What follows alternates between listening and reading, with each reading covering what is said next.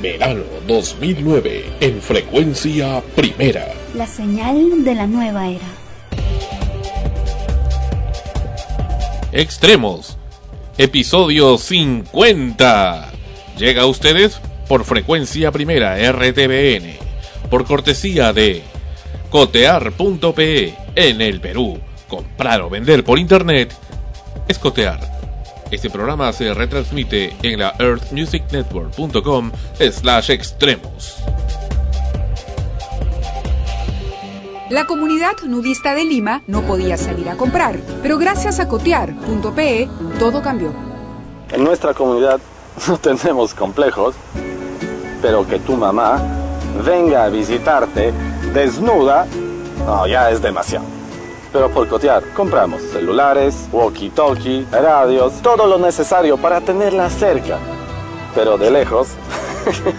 en el Perú, comprar y vender por internet es cotear.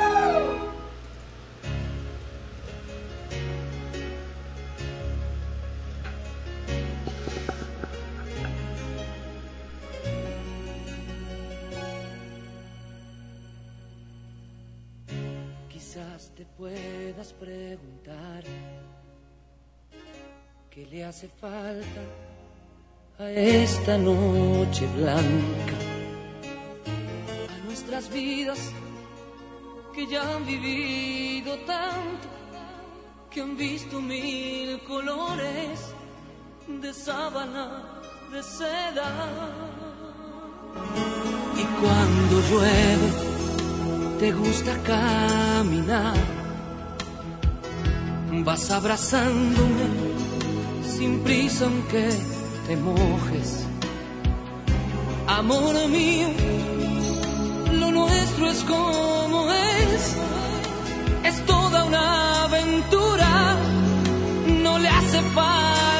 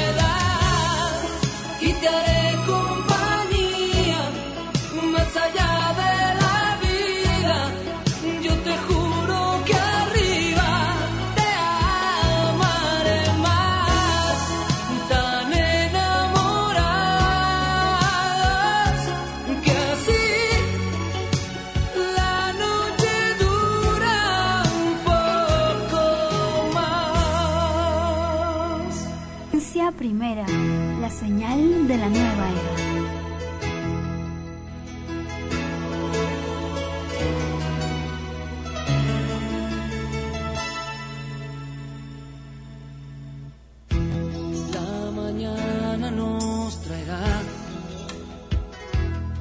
Nuevo de pájaros alegres.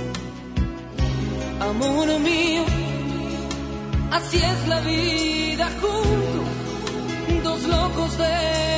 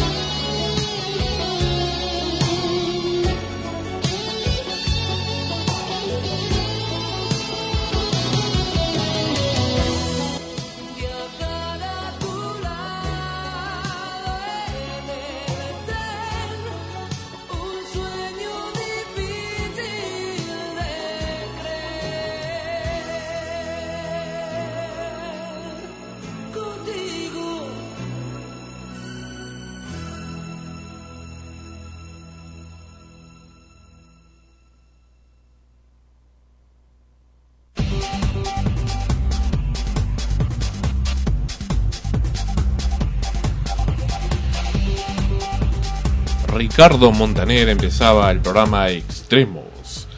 Número 50. Mira la rosa, llegamos a los 50 programas, como jugando. Así es, estamos en el programa episodio número 50 de Extremos y hoy tendremos, por supuesto, una emisión especial celebrando los 50 programas. Un, eh, un episodio extremo Ajá. de Extremos. Con 50 extremos programas. Invitado especial, Alfonso Pagaza. Si quieres, tanto lo amas. Noemí, bienvenida.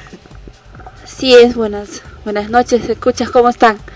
Bueno, vamos a celebrar acá el episodio número 50 de Extremos.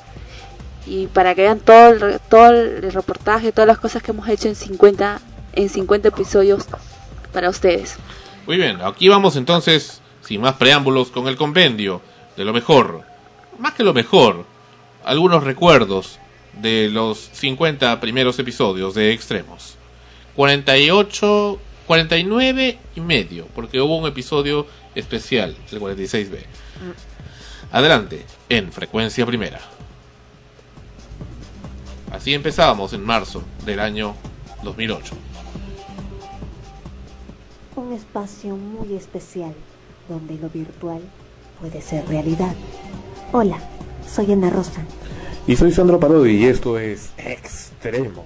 Era un caso dentro del programa de Laura Bozo y ser mentira el caso porque le pagaron para hacer el papel eh, que representó ahí. Eh, si, si- si se supone que Dios envió a su Hijo Jesús a la tierra a salvarnos, fue para crear amor, ¿no? para crear eh, en los seres humanos ese sentimiento de solidaridad, de verdadero respeto. La mejor arma, recuérdanlo amigos, escuchas, es la que todos creen que no existe. Les han hecho creer que no existe. Pero también el hecho desagradable era que había una tensión increíble dentro de cabina, no solo por mi parte, yo estaba, en realidad yo a veces tomo las cosas deportivamente. No me quedaba otra que soplarme esa hora, así que tenía que tratar de liberarme de cualquier cosa negativa, relajarme y conducir el programa. Estamos a 2100 y tantos metros sobre el nivel del mar, en un lugar llamado Andajes. ¿Qué es lo que ocurre cuando la municipalidad no quiere intervenir? Cuando la municipalidad es corrupta. Lo habían eh, puesto como perro guardián, pero ah, asumiendo que era su función de perro guardián, lo tenían en el techo, lo maltrataban para que se ataque a los ladrones y finalmente atacó a un niño en vez de atacar a un ladrón, ¿no? pero ya por una reacción más que todo consecuencia del maltrato que tenía el, el animal. Claro, por eso te digo siempre que, casi, que la sensibilidad responde al trato que ha tenido el animal. Tratado con amor, el animal es buenísimo. Tratado mal, los perros que los amarran se vuelven locos. Eh, la demanda de alimentos puede ser, si los abuelos tienen incluso viviendas o varios departamentos, los, eh, la madre puede a nombre de la niña demandar a los abuelos alimentos en forma de, de vivienda y en forma de alimentación también. Yo estoy seguro que le dan. Esa primera de, de fidelidad a Live 365. Eh, tenemos que retirarnos de Live 365. Adiós, ese es el adiós. El adiós a, a Live 365. Porque si es que uno quiere desafili- desafiliarse del plan eh, tarifa única y volver al plan normal, que es el plan todo el día 4, y volver nuevamente al plan tarifa única, de que de alguna manera yo quisiera volver a cogerme, tendría que pagar 20 soles, descontándome del saldo principal. La verdad es que es bastante gracioso verte, Sandro, leyendo la noticia, comentándola. recién lo estaba leyendo. No, pero es que es gracioso tu, tu, tu rostro de sorpresa. Entra a un restaurante mm, VIP y eres blanca y no te van a decir nada. Entra a un restaurante VIP y eres chola y te van a mirar con cara de asco, ¿no? Y eh, ahí surge la administración del hijo de Ricardo Belmont, Casinelli, el señor Ricardo Belmont Bayarino, un chico extraordinario también. Él agarra el rumbo de la radio y lo primero que parece alguien lo asesoró y le dijo, oye, sabes, cámbiate, cambia formato. Y eso fue lo que hizo. Y al cambiar de formato, tuvo que cambiarle el nombre también, ¿no? Esa es la razón eh, extraoficial que yo conozco por la que se cambió de RBC Radio a, a, a OK. qué pasaba si nuestro querido vecino o tú o yo nos atacaba yo me iba a defender obviamente Pero no me mira, iba a dejar mira, que me muerda claro, Ya, pero- vamos a suponer que este Sí. señor venía y, y se le ataca y agarraba su palo y le agarraba a palazos y en la desesperación pues le, lo mataba ¿qué hubiera pasado? también lo iban a acusar, que eso que lo otro, pero y todo lo previo, toda la enfermedad la, en la que había caído esta persona, tú. Bienvenida a Melodía Frecuencia Primera y al programa Extremos. Muchísimas gracias. Para mí es un placer de estar hablando con ustedes, de verdad. Razones que todo sonido es, produce rozamiento y todo rozamiento produce desgaste. El cuerpo le va, a- le va a mandar una factura a larga, a- a larga o a corto tiempo. Y agarra y le pregunto, ¿y por qué escribes así? No, es que en el Perú eh, se escribe así. Es, como tú dices, es ignorancia, ¿no? ¿Qué te importa la vida de los demás? Sé feliz, vive feliz. ¿Por qué tienes que estar eh, sembrando la cizaña, el odio en los demás?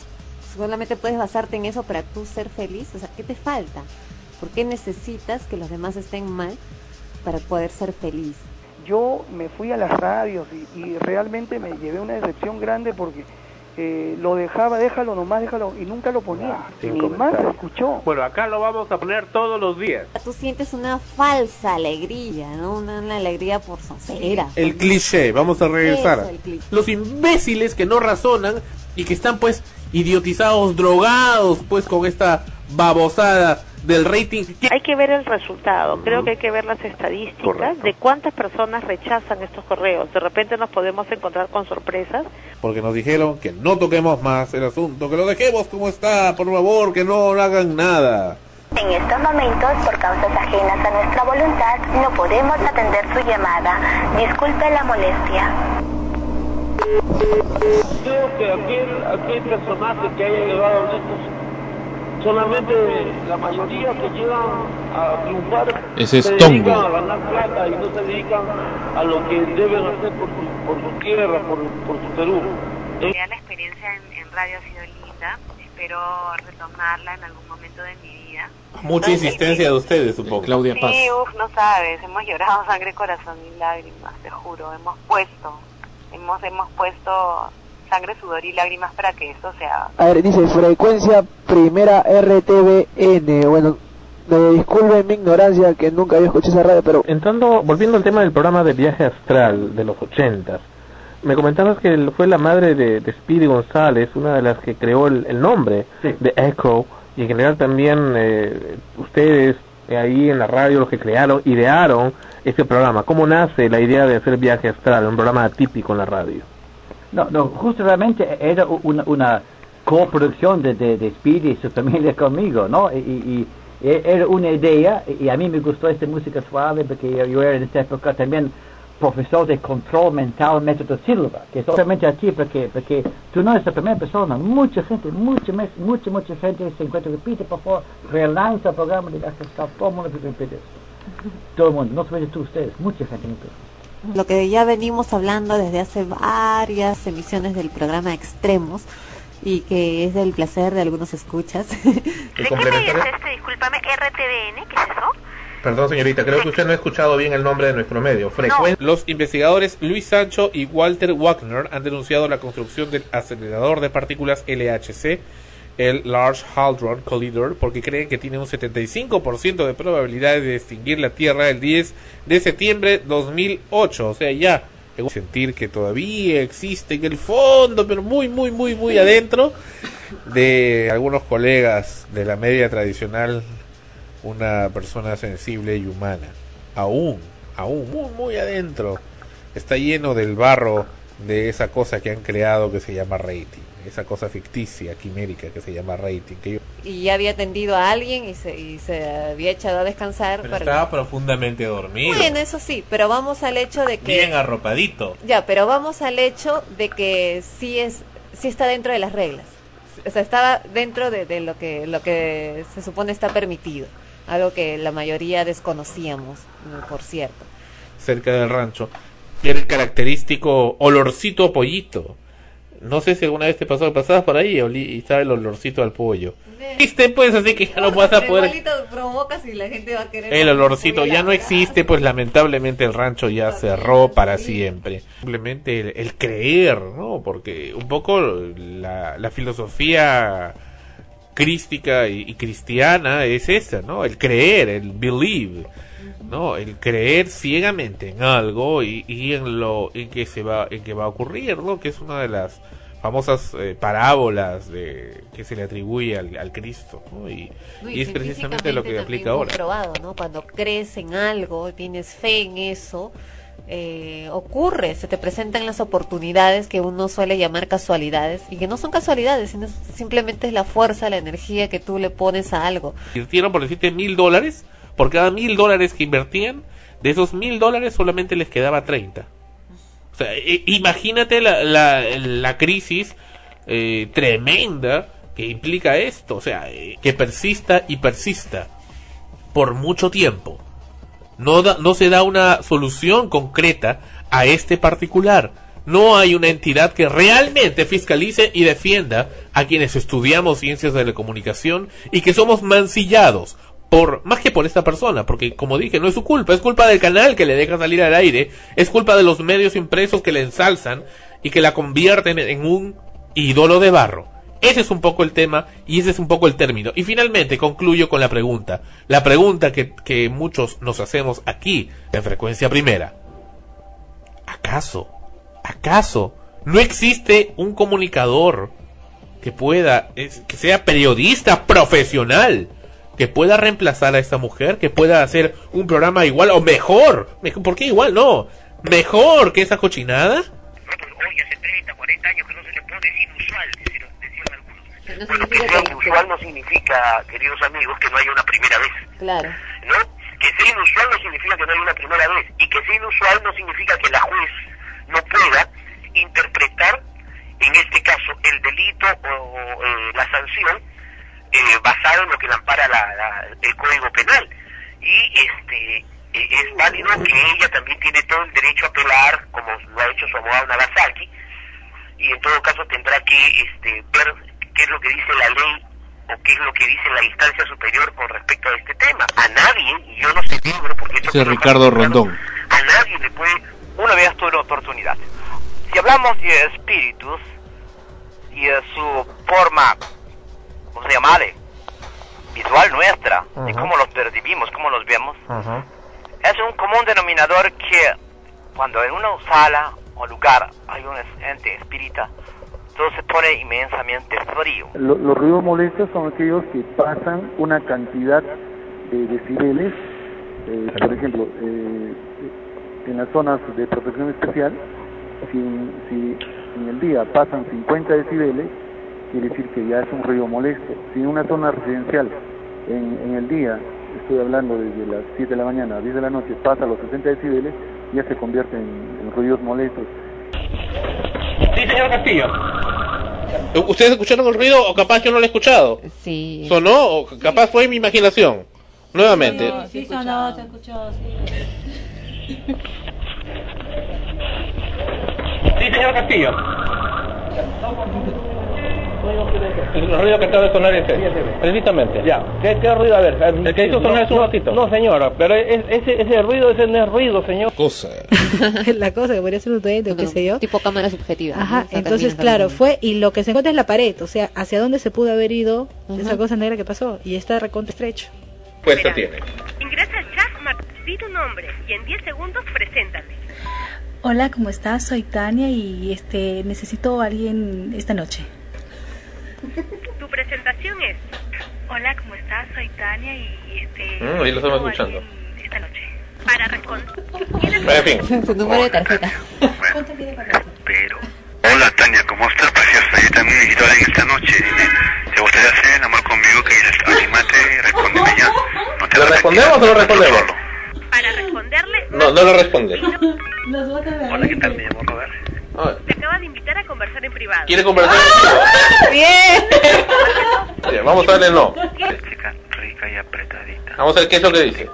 Hola, pues Tania, yo estoy disponible esta noche. 5 decibeles. El ruido normal.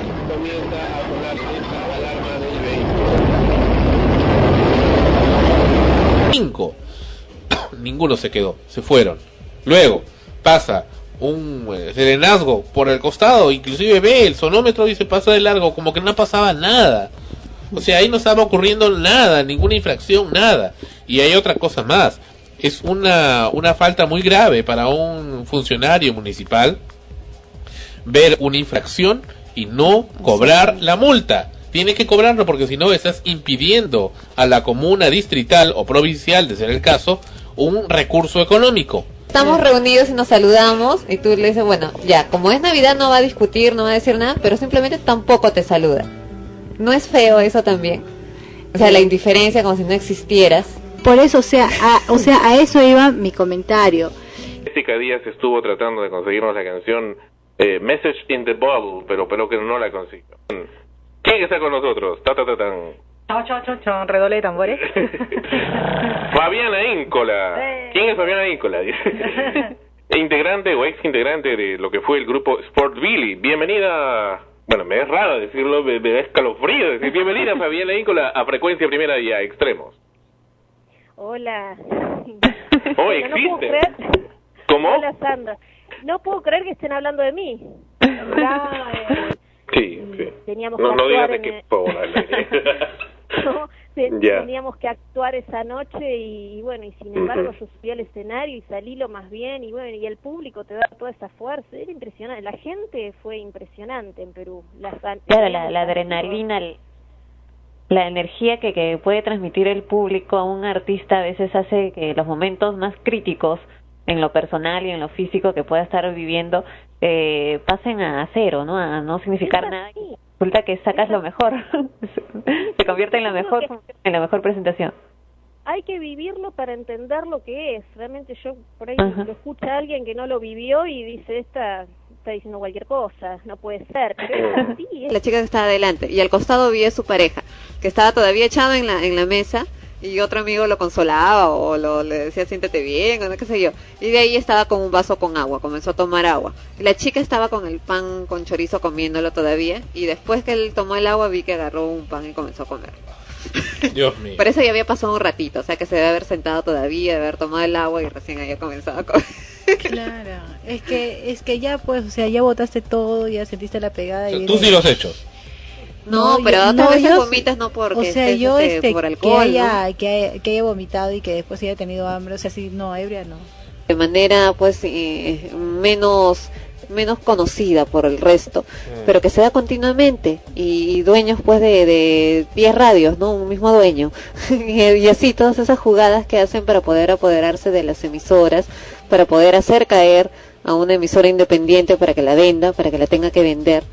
Y nadie pues puede decir nada. ¿Y qué pasa también, por ejemplo, con los empleados de una emisora en esas circunstancias? Lo que pasó con la famosa y recordada Radio Omega, eh, ya no existe, Radio Inca, un montón, un montón no de emisoras existe, que ya no Estudio están. 92, antes de Empoder de los Picasso, para el feedback. Bueno, y se quedó en este momento en línea con Evelyn Ortiz, la actriz Evelyn Ortiz, que fue precisamente quien encarnó al personaje Magnolia Merino durante varios meses, varios meses que nos ha acompañado en la televisión peruana. Bienvenida Evelyn a Extremos en Frecuencia Primera. ¿Qué tal? Buenas noches.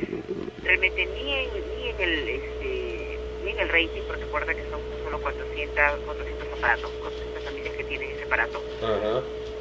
Este, ni en lo que han tratado de hacer los medios. Y es que eso pasa con nosotros los peruanos, pues, ¿no? Este, vemos que algo puede ser interesante o, o, o que puede llamar la atención de una manera de una manera más sana, pero estamos tratando de buscarle siempre el revés a las cosas. ¿Y te gustó el final? Me gustó mucho. Ese final surrealista, raro. Sí, totalmente, pero pero si te pones a ver y analizar, definitivamente todos tenemos una magnolia merina dentro. pues. Es una edición especial, extraordinaria, por un flash informativo de frecuencia primera y ha venido hasta nuestros estudios. Uno tiende a ser un poco pesimista en estos casos cuando tienes que, que Hace instantes, hace instantes, la Secretaría Técnica de Defensa del Consumidor dio la razón a Frecuencia Primera, dio la razón a quien habla, Sandro Parodi, como denunciante, y dije Frecuencia Primera, puesto que Frecuencia Primera, una organización que me honra en dirigir junto con el equipo de, de hoy, multó a Telefónica Móviles, finalmente con más de 100 mil nuevos soles, cerca de 30 mil dólares americanos, Con alguien que sepa algo de ella. El mensaje de acá a lo que iba es lo siguiente.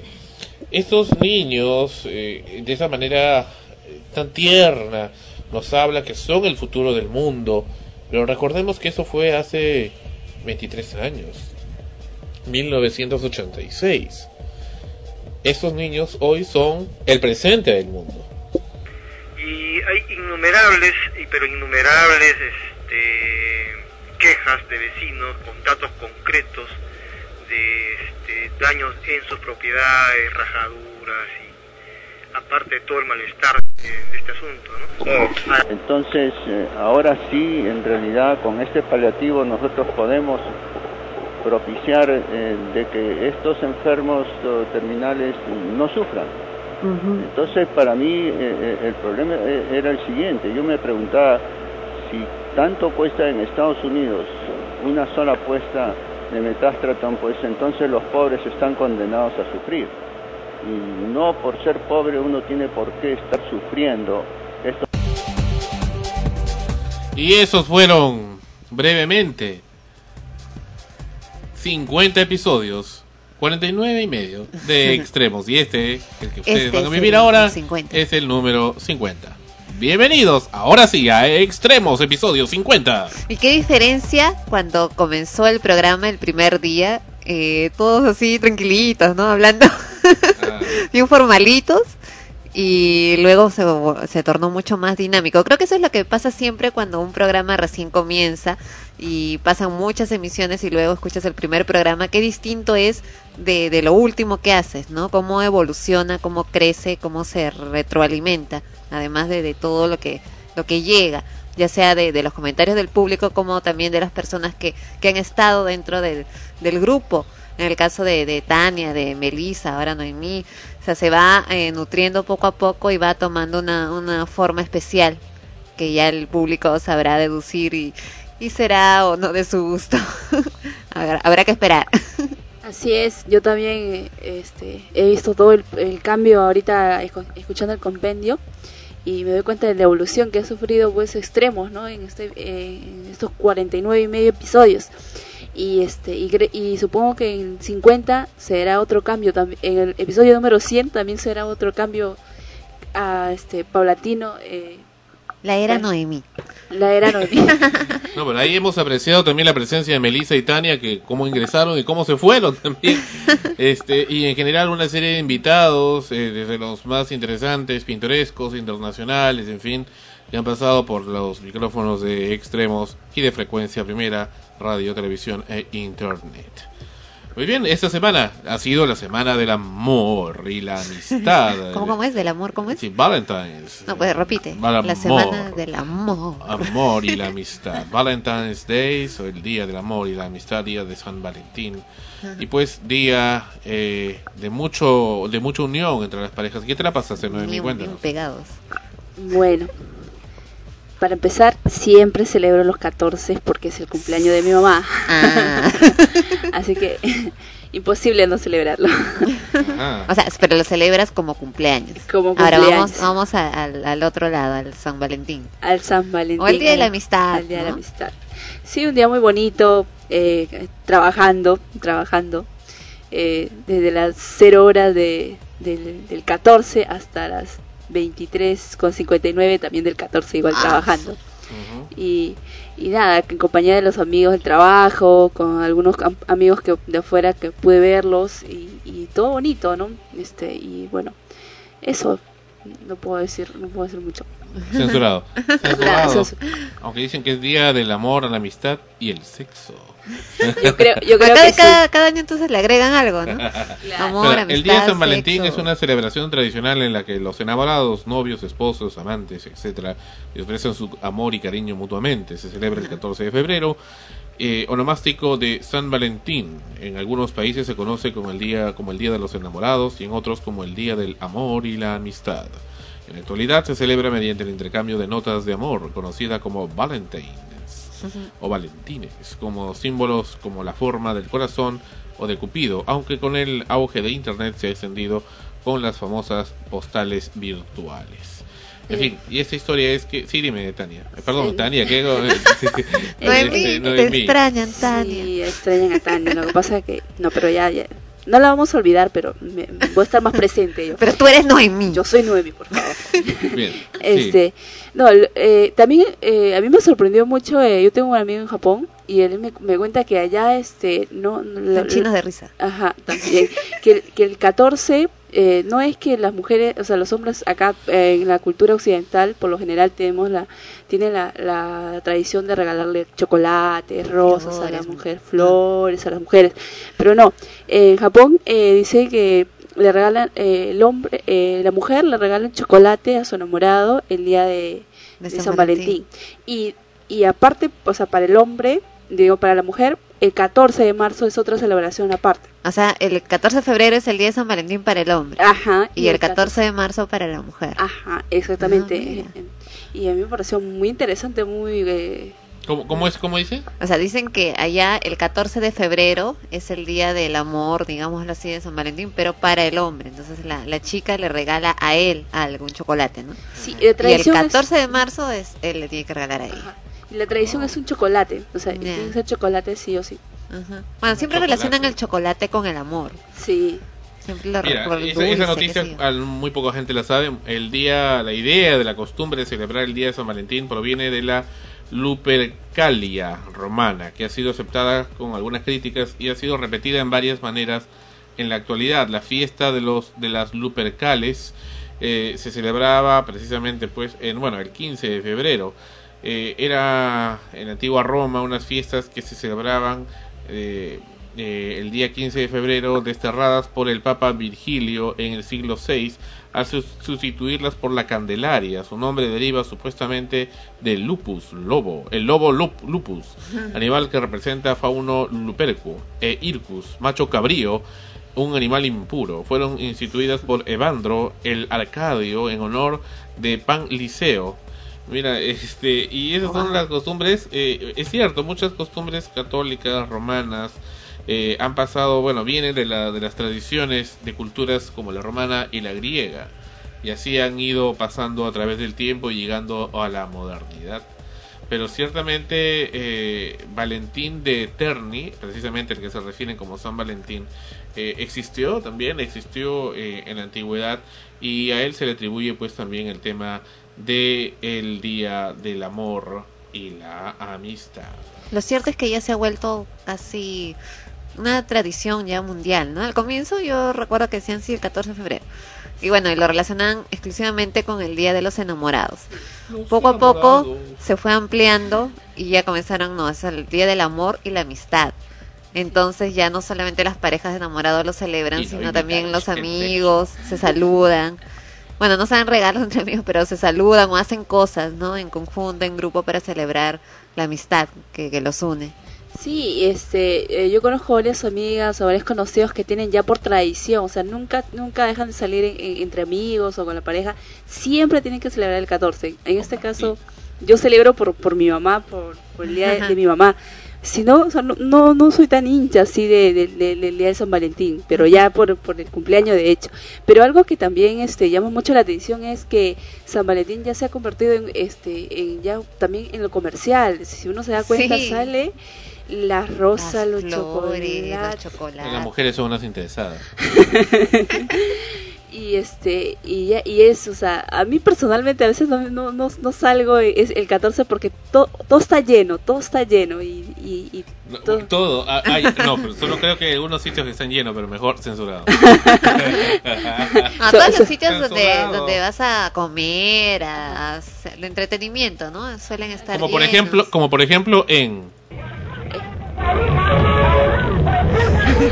Barranco debe haber estado repleto. sobre todo y la gente decía, Ahora hay gente que no celebra el 14, no celebra ni, ni el Día del Amor ni el Día de la Amistad, no, no les interesa. bueno, hay gente Es que no celebra nada. pues. Claro, ¿no? Es más, no, ni les gusta, ¿no? Ayer yo justo estaba, eh, estaba en el, en el Museo de Arte, tenía una presentación de baile y mientras me estaba cambiando, ¿no? Después, no me acuerdo si fue antes o después de la presentación, el asunto es que, que ya estaba, estaba cambiándome y escuchaba una, una chica que conversaba, ¿no? Decía, ¿qué vas a hacer ahora, no? O sea, ¿qué vas a hacer saliendo? No, a mí no me interesa eso, qué ridículo, no, no, no. Y la otra chica le dice, ¿no tienes enamorado? No, ni pienso tenerlo. Enamorada entonces, una renegada del amor, ya, yo me reía, ¿no? que necesita conocer un verdadero hombre. Bueno, y ahí hay otras personas pues que no tienen pareja, pero no igual, o sea, celebran porque dicen, no, es el día de la amistad. Y, y se saludan entre amigos. Sí. Volvemos con Extremos, episodio 50. 50 primeros programas y ya llega el aniversario de Extremos. Vamos a regresar en unos instantes con alguien. Hoy tenemos tres invitados. El primero llega en unos instantes.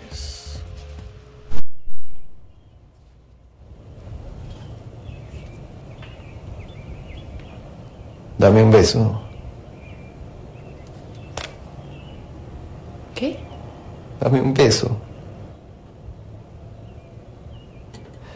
¿Cuánto quieres por un beso?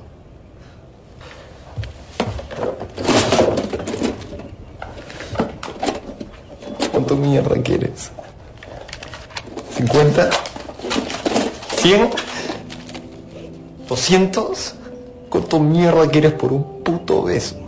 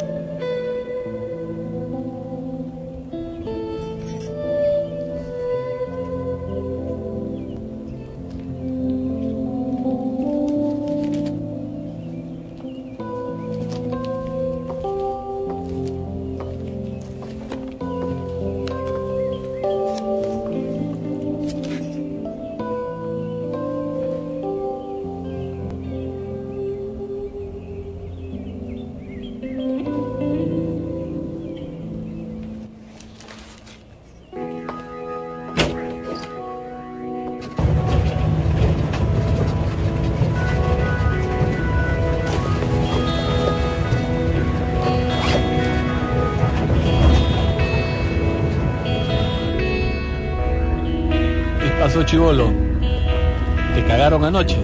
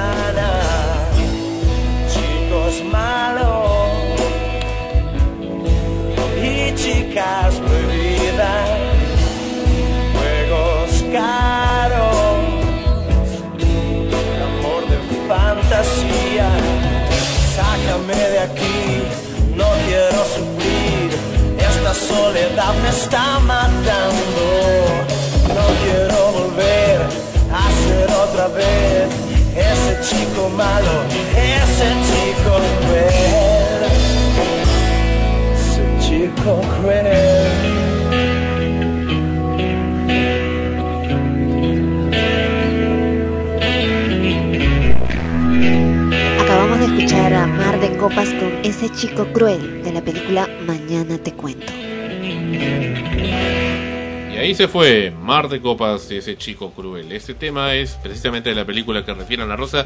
Especificamos que es de la de la primera La parte. primera. La primera creo que la, la única, porque la segunda, bueno, no tiene mucha relación con la primera. Aunque han, aunque han tratado de hacerlo, ¿no? Es una continuación, pero el tema ya varía, ¿no? Varía muy, bastante. muy subjetiva la, la, la- la interpretación de la segunda parte de la película. Pues bien, nos habían pedido esa canción que la colocamos incompleta hace algún tiempo y bueno, complacidos están y satisfechos y con mucho placer por el Día del Amor y la Amistad. Bien, Internet viene creciendo en los últimos años. Frecuencia Primera ha estado históricamente desde 1995, desde los albores del Internet en el Perú. Y bueno, eh, como quiera que va ingresando, cada vez es más importante, tanto para las personas como para las compañías, organizaciones, gobierno, particulares, en fin. Y eh, existe eh, un gran vacío dentro de, esta, de este mundo del Internet en el Perú, que si bien nos es muy útil cada vez más y cada vez nos volvemos más dependientes, inclusive ahora la televisión y los teléfonos móviles también están ingresando a utilizar los, los sistemas informáticos del Internet en el, en el día a día, en, el, en la vida diaria, nos encontramos que eh, hay vacíos en torno a qué puede pasar cuando se comiten delitos o faltas o más que más aún, eh, hablando concretamente cuando se agrede, cuando nos sentimos agredidos en nuestros derechos. ¿Quién, quién nos defiende? ¿Quién podrá defendernos frente a eso? En este entorno eh, tan, ah, tan de jungla a veces como es la Internet y sobre todo en una ignorancia, una gran ignorancia cuando mucha gente no sabe exactamente cómo funciona. Pues bien, estamos y hemos eh, coordinado esta semana una entrevista especial para ustedes, amigos escuchas de extremos aquí en Frecuencia Primera. Estamos en estos momentos en comunicación telefónica con el, eh, capitán Jorge de la Cruz. El capitán Jorge de la Cruz eh, pertenece a la División de Investigación de Delitos de Alta Tecnología de la Policía Nacional del Perú, a quien le damos la bienvenida a nuestro programa. Bienvenido, capitán de la Cruz. Buenas noches, nuevamente tengo un, un saludo cordial del comando de la Policía Nacional y bueno, estamos a su disposición y de sus oyentes para eh, las dudas que tengamos ¿no? acerca de esta, Correcto. esta nueva ola que ha venido. ¿no? Bien, eh, estamos eh, queriendo saber, este capitán, eh, es cada vez más común encontrar en Internet casos de personas que denuncian haber sido objeto de acoso, de agresiones, de injurias, difamaciones, eh, impersonation, como le llaman en inglés, que es, es que una persona se hace pasar por otra para ah, desacreditarla, en fin, una serie de circunstancias, amenazas, coacciones, exigencias de, de dar dinero a cambio de silencios o no revelar información privada. Y ¿Qué, cómo, ¿Cómo actúa? ¿A dónde puede ir el ciudadano? ¿Hasta qué medida la organización, la división que ustedes tienen en la Policía Nacional del Perú eh, puede ayudar, orientar o darle algún tipo de alivio al ciudadano frente a estos peligros? Eh, la Policía Nacional del Perú tiene eh, de sus funciones eh, la protección del ciudadano. ¿no? En este caso vemos ante un, ante un complejo, eh, un, un modus de, de vida, digamos así, eh, bastante eh, eh, bastante extremo, ¿no? Si bien es cierto, sabemos mucha gente que está siendo víctima de diferentes tipos de, de agresiones, como usted lo dijo, ¿no es cierto? De repente personales, económicas y otros tipos más. También vemos que Internet, pues, es eh, prácticamente ha roto fronteras, ¿no? Estamos en la red y, podemos estar conversando con gente que está en, Estados Unidos, en Europa, en Asia. Eh, las leyes en el Perú están hechas para proteger al ciudadano y la Policía Nacional está hecha, bueno, este, está encargada pues de, hacerlas cumplir y de velar porque esas se cumplan, ¿no? En lo que es eh, esto de, de- lo que tratamos, ah, de lo que es el acoso, digámoslo así, o de los, de los falsos testimonios ¿no? que se publican, es este, hay, hay, hay dos o tres diferentes formas de verla, ¿no? Puede ser este, mensajes de, de carácter extorsivo, en el cual a la, a la persona se le, se le extorsiona pues por un, para comprar su silencio, ¿no? o de repente es de índole netamente personal, ¿no? Eh, y la tercera después ya con, con otra connotación de repente de carácter sexual. Pero en todo caso, eh, tenemos la División de Investigación de Delitos de Tecnología, que cuenta con departamentos especializados en lo que es investigación de delitos informáticos, de lo que es furto de fondos, pornografía infantil y otros delitos más, pues usted sabe ya con esto el avance de la tecnología, pues ya diverso, la, la diversidad de delitos pues se están cometiendo mediante el uso de la tecnología. Este Ahora, caso, sí, sí. nosotros, como una, como una labor de acercamiento a la sociedad, tenemos una página web Sí, sí. www.policiainformática.gov.pe ¿no? un teléfono al cual nos nos, este, nos pueden llamar ante cualquier cualquier eh, caso que ustedes tengan o al que se van este, amenazado su, su integridad, que es el 431-8898 o el 431-8909.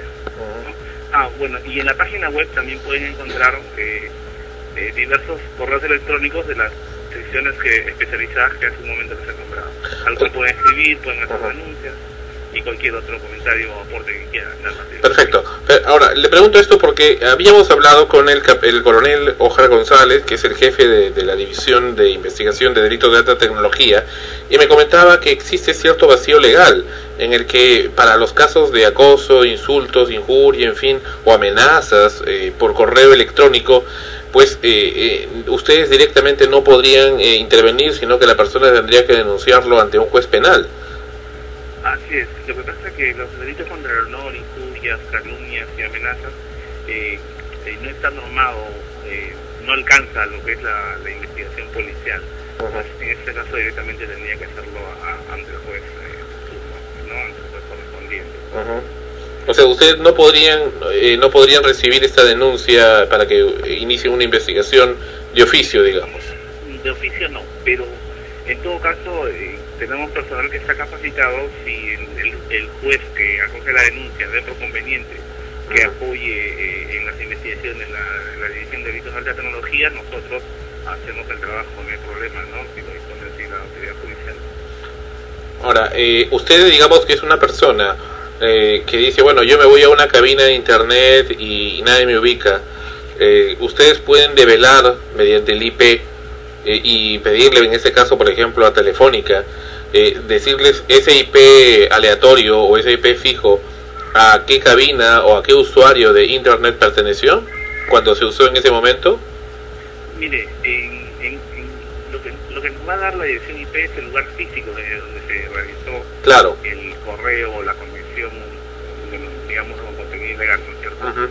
Eh, a ver, pedir por partes, ¿no? Eh, la, lo la dificultad que tenemos es que en las cabinas no hay un registro de las personas que ingresan, hacen uso de, de- de internet y se retiran. En todo caso, llegaríamos donde está la cabina, ¿no? Pero hay otros procedimientos que, que nosotros usamos, no solamente los virtuales, sino también el físico, ¿no? Ahora, con respecto a los números IP tenemos una gran, proble- una gran problemática, en el sentido que están protegidos por eh, el secreto de comunicaciones. Entonces nosotros nos vamos obligados a solicitar mediante el fiscal el, el levantamiento del secreto de las comunicaciones para que el juez dicte esa eh, disposición limitativa de derechos y disponga de que Telefónica nos informa. En lo que nuestro trabajo corresponde, juntamente con el fiscal, tenemos ese levantamiento de las comunicaciones en 48 horas, pero en lo que es la información que nos va a dar la teleoperadora o, o la proveedora de servicio de internet, que puede ser, bueno, Perú tenemos Telefónica, Telmes, Claro y eh, di- diversas este, proveedores de servicio de internet, Sí. eh, eh, de repente nos demoran un poco en, en, en dar información por la complejidad. Pues, ¿no? Ahora puede ser un usuario que lo está haciendo en Wi-Fi, ¿no? Ah, Eh, uno de esos Wi-Fi públicos que hay en los ca- cafés o en, en- por ejemplo ahora en Carmen de la Legua que todo el distrito es en Wi-Fi, ¿no? Claro, pues uno puede ir con una moto o tomar una combi con, con una laptop y ponerse en un parque y, y, y de ahí, desde ahí, este, En todo caso ahí vendría el seguimiento, ¿no? De, de hacer algún contacto con ese usuario y hacer capaz una, un reglaje, ¿no? De, de qué- cuántas veces se conecta. nosotros miramos mucho mucho lo que es el aspecto de la investigación virtual, y si vale decir ese término, ¿no es cierto? Y también la investigación que se hace en el campo, pues, ¿no? Ahora, eh, en ese, sí, sí. Pero disculpa que Sí, sí, claro. Si, si nosotros estamos, bueno, ustedes que están en este mundo, eh, nos apoyan bastante, estamos eh, de repente viendo en lo que es este, eh, que no solamente se, se guarda el IP, de repente la, la- de repente el, el código de tarjeta de red que también no varía, ¿no es cierto? Ujú. Como tú sabes, el número de IP es aleatorio. Yo hoy día puedo estar usando en mi casa internet, me conecto una hora, termino de hacer mi trabajo y me desconecto, apago mi computadora y de repente estoy en Chorrillos yo y en Pueblo Libre otro vecino prende su computadora y coge el IP que, que yo he usado hace 20 minutos, ¿no? Claro. Entonces, eso, eso tenemos esa, esa problemática también. Ahora, eh, aquí hay una cosa importantísima que queremos ver en qué medida está avanzado eh, por vuestra institución a nivel del gobierno peruano, es que eh, consideremos que gran cantidad de la población eh, se contacta, eh, entra a internet hacer esos uso de esos servicios mediante em, servicios que los proveen empresas extranjeras como Yahoo, INC, Google, el High Five, el YouTube que es de Google también, en fin, y todas estas empresas en realidad sí tienen, eh, pueden proveer también un rastreo de los IPs de donde se conectaron, pero habría que tener cierto cierto vínculo ¿no? con ellos para que y cierta meto- metodología y, y protocolo para que en, en dado el caso se les solicite también el que revelen, le revelen esa información. Mire, nosotros de repente con, eh, tenemos un contacto con, con Microsoft, Con Hotmail. de repente con, con policía extranjera, con el cual eh, nos, nos, nos sirven en el sentido que nos pueden proveer las conexiones de las conexiones Pero eh, tenemos un caso muy particular en, en lo que es este otros otros proveedores de, de, de servicios de correo electrónico, de blogs, eh, de páginas web, que nos indican pues que necesitan una orden judicial para darnos. Nosotros conseguimos la orden judicial, se la enviamos eh, vía mail, el, el contacto de correo que nos dieron, y bueno, y nos responden que mediante una carta robatoria que quiere decir que entre, entre gobiernos, ¿no es cierto?, en, en- en Ministerio de Justicia, digamos así, eh, en esa coordinación ya es un nivel, ya otro nivel ya pues, de guerra internacional. Entonces, a veces tenemos ese problema, ¿no? Por, por difamación, por injuria, que nosotros este, apoyamos a veces, ¿no? Para ubicar las IP, para evitar este, o que nos digan de dónde provienen, este, quién, quién colgó, quién publicó ese web, ese blog, quién, quién publicó ese aviso, ¿no? ¿Cierto? Indicando que, que una mujer es prostituta, por ejemplo, ¿no? Claro. ¿Quién colgó este aviso? En, ¿De qué contó en tal fecha? ¿Sabes qué? Nos responden, ¿sabes qué? Necesitamos una carta rogatoria de tu gobierno hacia nuestro gobierno para darte el IP. Entonces, e- esa es la gran dificultad que, que tenemos. Y ese es cuando existe la suerte que hay un, un punto de contacto con ellos, porque mayormente no, hay- no existe, ¿no? Son muy, muy cerrados para el feedback. Así es, efectivamente. Mm. Mira, de repente en, en Europa, por ejemplo, ya las policías se están unificando en este sentido, ¿no? viendo l- lo complejo que es el Internet, como te dije al inicio, y ya prácticamente ha roto barreras, pues ya, ya no existen eh, límites de, de lugar, ¿no es cierto? Podemos estar en- eh, eh, conversando, intercambiando archivos, eh, accesando a diferentes eh, páginas web y de diferentes temáticas, ¿no? Tú puedes estar en Australia o en el Polo Norte, igualito te conectas, ¿no? Entonces, ante esto, en, en Europa pues, tenemos este, que la policía de, Europa se está organizando y está eh, tratando de ordenar sus leyes de tal manera que toda su legislación sea homogénea para, para no tener este tipo de problemas.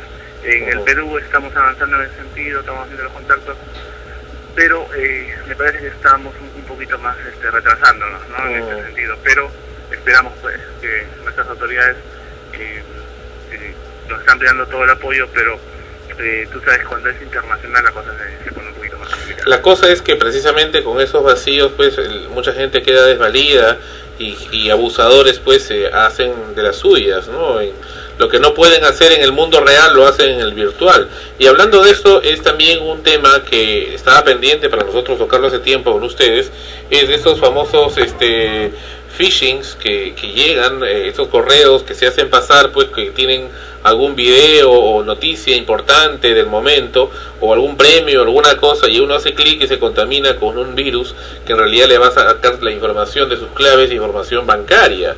Y estas cosas eh, son eh, cada vez más comunes. Y, y- y no- nos preocupa porque esta impunidad de estas gentes que se dedican prácticamente con mucha frecuencia o diario a veces a enviar estos estos eh, masivos correos masivos conteniendo estos eh, dispositivos que van a sacar información privada de las gentes Claro. Mira, eh, antes de tocar este tema, por favor, quisiera cerrar el tema anterior. Sí, claro. Eh, Mira, lo que pasa es que nosotros tenemos debemos tener la costumbre de denunciar los hechos. Muchas veces no- nos publican de repente, eh, cuando una es mujer de repente ponen soy prostituta, ofrece mis servicios, ya no traen el número, ¿no es cierto? O de repente me roban la clave del hi-fi y, y- y publican obscenidades, otro tipo de fotos, ¿no? Entonces, eh, señores o, o- o- o sus oyentes, ¿no? Indiquen a, sus amigos, sus vecinos, sus familiares que denuncien los hechos, y no es ante la policía, ante la, autoridad- ante la autoridad que ellos hagan conveniente, pero denuncien los hechos. Porque si bien es cierto, para nosotros es, es, es- es- la situación es, digamos, no, no es fácil, pero de todas maneras vamos a tener en algún momento dar con estas personas, tener que dar con estas personas. Así que no se preocupen, o sea, Denuncien a dónde. Denuncien a dónde. Yo voy a una comisaría y me dicen, no sé de lo que usted está hablando y prácticamente me van a mecer. ¿Qué? ¿A dónde? Eh, mire, nosotros estamos haciendo ya este, la unidad, la división de investigación de, de delitos de tecnología, ¿no? mediante ya la disposición de la Policía Nacional es que se brinde capacitación a, todo, a todos los efectivos, ¿no? para que sepan al- algo más de esta situación. Como le digo, a nosotros nos limita algunos, algunas disposiciones en la cual no podemos este, ver eh, ese- esos delitos de difamación, injuria y calumnia, ¿no? Entonces, este, ellos lo pueden hacer ante el, ante el Poder Judicial, ante el juez, de, juez penal correspondiente. ¿Y de la otra consulta que le estaba haciendo? Ya, respecto al phishing o al farming, ¿no? Que ahorita ya evoluciona el farming, es una evolución del phishing. Sí. No sé si ustedes, sus residentes, hace unos días eh, han escuchado, mandaron correos electrónicos a, un- a nivel mundial que la foquita Farfán había chocado su carro, ¿no? Sí, sí. Y que enviaba CNN, supuestamente. Claro, claro. Y por ahí dijeron que tal persona se preocupó, tal persona lo estuvo llamando todo el día. ¿No es cierto? Pero nadie se ha dado cuenta o nadie ha indicado que esa ese correo electrónico con el cual ha enviado pudo, pudo haber sido un troyano, ¿no? Que ya se ha instalado en su máquina y le va a robar información confidencial, ¿no? Si bien es cierto, la noticia como tal ha hecho bastante eco, eh, nadie se ha percatado de este hecho, ¿no? Nosotros, bueno, al menos estamos en, en una campaña y, bueno, eh, efectivamente, ¿no? Eh, correos como estos que han que ha salido hace poco, ¿no? Este, despiertan la curiosidad de las personas, hacen que uno linkee para ver la noticia completa, para ver más en, en grande o para ver el video. ¿no? Y lo que vamos a hacer es que a la vez que estamos haciendo esa página, se nos está instalando en nuestro equipo un troyano, el cual nos, nosotros nos vamos a dar cuenta ¿no? y nos va pues este robar, digamos así, la información que va a ir a parar pues un correo electrónico o una base de datos de, la, de los delincuentes que según el, el, el, el tipo de información que quieran utilizar, ¿no? Mayormente en estos casos, como lo dijiste tú, es eh, de carácter este, financiero, ¿no? ¿Quiénes son estos hombres que hacen esto? Ya han caído, creo, algunos. Bueno, han caído algunos, pues, pero también eh, son personas, pues, que se, no necesariamente, pues, eh, se dedican a, a, a lo que es la informática netamente, ¿no? Sino se dedican simplemente a hacer este tipo de acciones. Ahora, eh, la página web clonada con la cual nos roban información, eh, también no, no, la, no la cuelgan o no, no, no la publican en un host en el Perú, sino en, en un host en el extranjero, por el cual pagan pues la cantidad de 3 dólares por una semana, ¿no? Porque está, o sea, simplemente es para sus propósitos nada más. Y hay diversas personas, organizaciones criminales que se están dedicando a estas cosas, y no solo en el Perú, sino a nivel internacional. En la División de Delitos de Alta Tecnología hemos capturado ciudadanos eh, chinos, ciudadanos alemanes, República Dominicana, nigerianos, aparte pues de, nuestro, eh, de, de, de- de nuestras acciones que hemos tenido a nivel nacional, ¿no es cierto? Pero esto, esta situación dando en- a nivel mundial. Como ese mensaje, ese mail que llega diciendo que, que van a necesitan un depositario, ¿no? Donde enviar un dinero, un millón de dólares o 10 millones de dólares y al final eh, que viene de, al- del África, de algún lado, y al final que... eh, tradicionales, entre comillas, cartas nigerianas. ¿no? Esa situación se creó pues en, en la época colonial, cuando, este, bueno, se creó una carta por ahí que decía, este, mi reino ha sido conquistado y mi padre eh, ha sido el rey en la tribu tal y tenía, tenemos reservas en oro y queremos liberar eso y necesitamos plata pues para sacar todo eso, todo ese cargamento, ¿no? Esa situación ha ido evolucionando y ahora en internet, pues ahora te dan correo electrónico indicando similar, algo similar, ¿no es cierto? Y te dicen, tengo eh, algo de 10 millones de dólares que el Estado me ha, eh, me ha congelado y necesitamos pues este 5 mil, 10 mil dólares para corromper a los funcionarios y que nos liberen esa cuenta, ¿no? Y al liberarse la cuenta te vamos a dar el 10%, ¿no? Eh, hay gente esta que también se decae, pues, ¿no? Como, como también en esto de, de los mensajes de texto que te vienen a tu correo electrónico, te dicen que te has ganado un celular, no, o firme, te has ganado un, un, un televisor LCD de 42 pulgadas.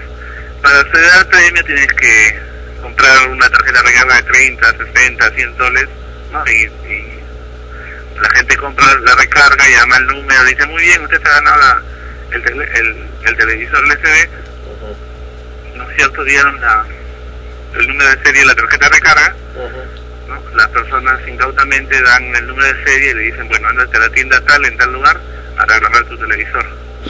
Cuando van a la tienda, bueno, se dan con la sorpresa, pues que nadie los conoce, Claro. ¿No? Y no hay ningún televisor de premio. Cosas así que eh, de repente por negligencia nosotros mismos estamos cayendo, ¿no? Se está dando y, y bueno, eh, en todo caso eh, se, al- se pone la denuncia es muy importante para, digamos, a los oyentes que si, si tienen alguna persona que cae en, estas, en este tipo de, de estafas, que guarden la tarjeta de recarga donde han donde con la cual han dictado el código, ¿no es cierto? Y con esto se acercan ante la autoridad policial para hacer la denuncia. Esa tarjetita nos va a ser muy útil para ubicar a qué teléfono ha sido la recarga realizada. Perfecto. Ok, le agradecemos mucho, este capitán eh, Jorge de la Cruz. Vamos, creo que no va a ser la primera, vamos a estar más veces en contacto. Eh, precisamente acá nosotros estamos ya haciendo seguimiento de varios casos, como el caso que comentamos la semana pasada en el programa con YouTube, Google, con quien seguimos en contacto para tratar de, ubicar pues a estos ciberdelincuentes. Pero ¿cuál es el perfil de estos ciberdelincuentes? ¿Qué tipo de gente son? ¿Son gente común y corriente o son gente avesada? ¿Cómo son estos? Bueno, en lo que es este, la, la diversidad de casos que se dan en el Internet, ¿no es cierto? Anteriormente, de, si, si, si buscamos en Internet antiguamente el perfil de un hacker, que era una persona introvertida, muy inteligente, eh, que vestía bien, ¿no es cierto? Ma- Mayormente jóvenes. Ahora no, ahora este, se ha diversificado esto a, a tal extremo que podemos este, ver a cualquier persona que puede estarse eh, dedicando a, a cometer ese tipo de delitos, ¿no? No necesariamente son este, especialistas en informática, ¿no? Correcto. Solamente se dedican a, a utilizar herramientas que la misma internet ofrece, ¿no? Eh, buscarse por ahí contactos y realizar este tipo de delitos. Lo que sí, eh, eh, lo que sí les podría decir en vez de darle el perfil de delincuentes, porque bueno, también nosotros, eh, estas personas se, se ocultan tras un monitor, ¿no es cierto? Para nosotros nos es invisible prácticamente con, saber con quién estamos chateando, de quién estamos recibiendo un correo, ¿no? Pero lo que sí este, se puede, lo que sí podemos hacer es eh, dar los consejos a nuestros oyentes, ¿no? en el sentido de que no abran correos de desconocidos, de personas que no conocen, no agregues a tu grupo de contactos de Messenger o, o cualquier otro tipo de chat a personas que no conoces, no bajes ni compartas archivos de, de, de procedencia que en la cual te parecen sospechosas, ¿no? Y este, bueno, no decir su sus Tu clave. sus claves, ¿no? No poner este nombres, eh, bueno, la verdad no poner el nombre de, de, de uno mismo, con fecha de nacimiento, tener una clave bastante bastante amplia con, con números y letras, no, y todas esas cositas que nos van a ayudar pues a, a, a no ser víctimas de este tipo de delincuentes que están al acecho de, de, de cualquier tipo de, de delito que nos puedan eh, hacer víctimas. Correcto. Le agradecemos mucho, capitán Jorge de la Cruz, de la División de Investigación de Delitos de Alta Tecnología. Entonces, la dirección de ustedes es policiainformática.com.pe y el teléfono me dijo. El 431-8898 o el 431-8909. Excelente. Muchísimas gracias, capitán. A ustedes, gracias por hacernos eh, llegar el mensaje a sus oyentes. Hasta pronto. Gracias. Bien, entonces ha sido el capitán de la Policía Nacional Perú, Jorge de la Cruz, quien nos habla acerca de este tema tan importante como es el de los delitos informáticos en Internet y cómo mucha gente abusa, abusa precisamente por el vacío de esta situación. Ana Rosa. Acá estamos. Sí, lo que ocurre es de que eh, lo que ha dicho no es difícil de poder probar al 100% cuando alguien comete un, un delito de este tipo a través de, de- de la cuestión tecnológica. Ajá. Quizás llegan a, a comprobar el delito ya por otros hechos, ¿no? Eh, que- seguimientos, sí, en fin. Mucha gente no, no entiende, no entiende lo del internet. Entonces le hacen, le ponen, hacen un impersonation, que hace pasar por tal persona, y le ponen su nombre, su dirección de su casa, todo con su foto, le dicen se prostituye, es prostituta, ¿no? La gente llama, llama, llama y es mentira, ¿no? No, y a veces pasa que sí sabes quién es el causante, pero no tienes pues cómo probarlo. Sea, Como, como, o sea, sabes qué es, pero cómo lo pruebas, ¿no? Lamentablemente si no se presiona, y para eso está extremos acá para presionar, si no se presiona como debe ser, va a demorar mucho, mucho tiempo y con el eh, correspondiente daño para que realmente uno pueda ir a una comisaría y decir, oye, me están haciendo una, me están amenazando por internet y el encargado de la policía entienda lo que le estás diciendo. Ajá. Por eso, por- digo, por eso mismo eh, la recomendación que ha dado eh, de, de que cualquier cosa que ocurra, cualquier eh, situación de este tipo, hay que denunciarla inmediatamente. Hay que anunciar que estaba sucediendo para que eh, cada vez sea eh, para el conocimiento de los policías que como dices no no lo conocen cuando uno va a hacer la denuncia a la comisaría ya sepan de qué se está hablando no porque ocurre porque lamentablemente ocurre frecuentemente y en muchos casos no se dice. Sí, eh, justamente eso también tiene que ser una recomendación para los padres de familia cuando los adolescentes, bueno, se sabe de que, de que los ahora el mundo del internet y la juventud, los niños ya desde muy pequeños ya dominan todo, toda esta tecnología, eh, pero ahí los padres deben estar muy presentes, muy muy cuidadosos de a qué páginas entran entran los sus ¿Cómo hijos. van a estar los padres cuidadosos si ni siquiera entienden lo que es el internet? Gran problema ahí. Eh, es un gran problema, pero, El, pero- el hijo entiende más que el padre. Entonces, ¿qué Sí, le vas a pedir al padre? Oye, no entres a, es- a este blog y a- o no entres a este podcast o no, no descargues este archivo. El hijo ya sabe, ya le dio vuelta ya al padre. ¿Qué Ese va a es un hacer gran- el pobre?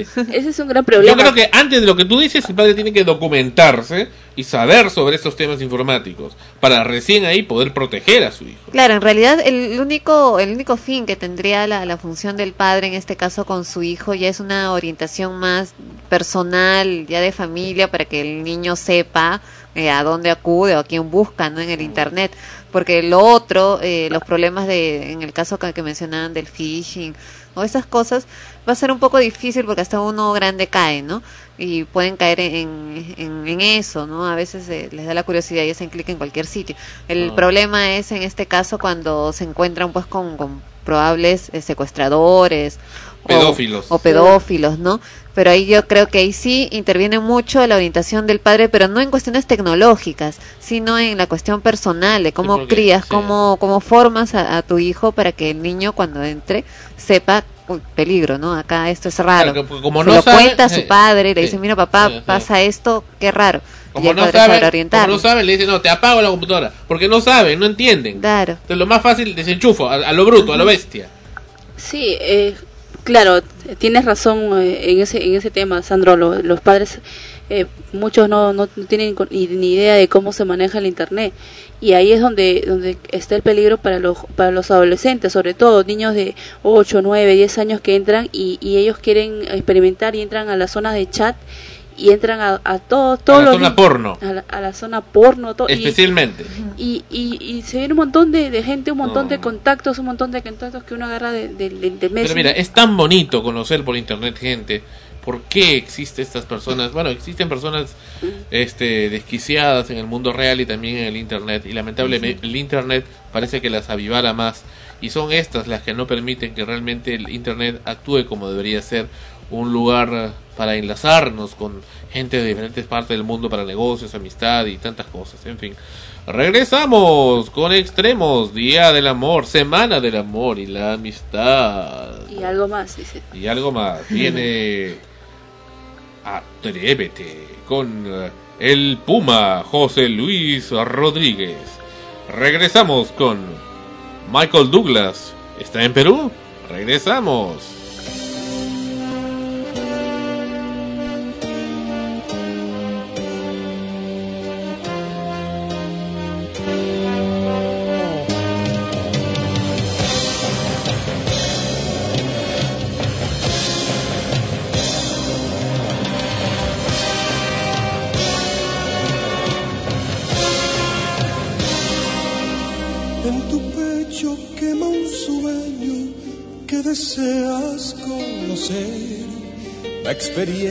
De entregarte a alguien por primera vez.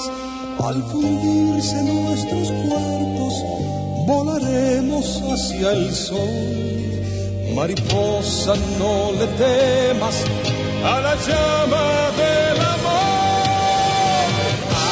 Atrévete, crucemos el Jordán, que la tierra prometida nos espera.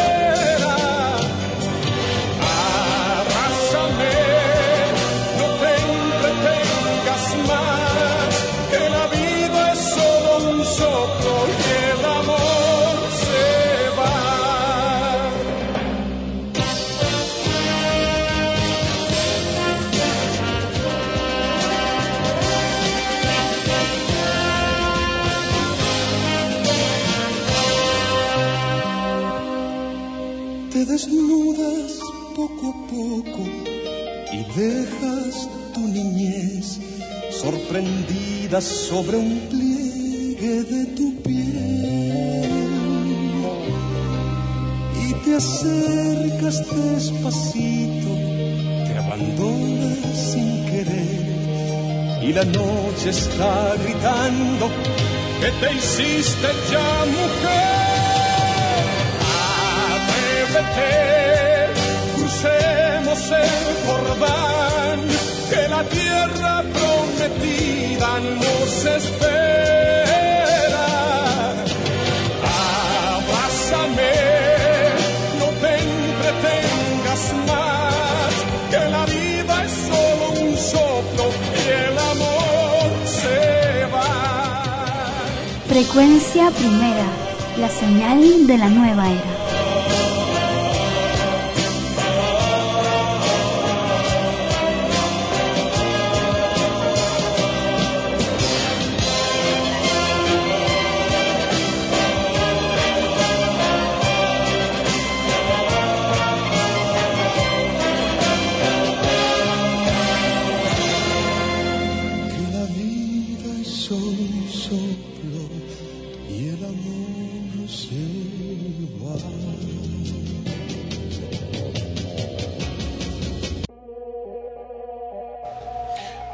Atrévete.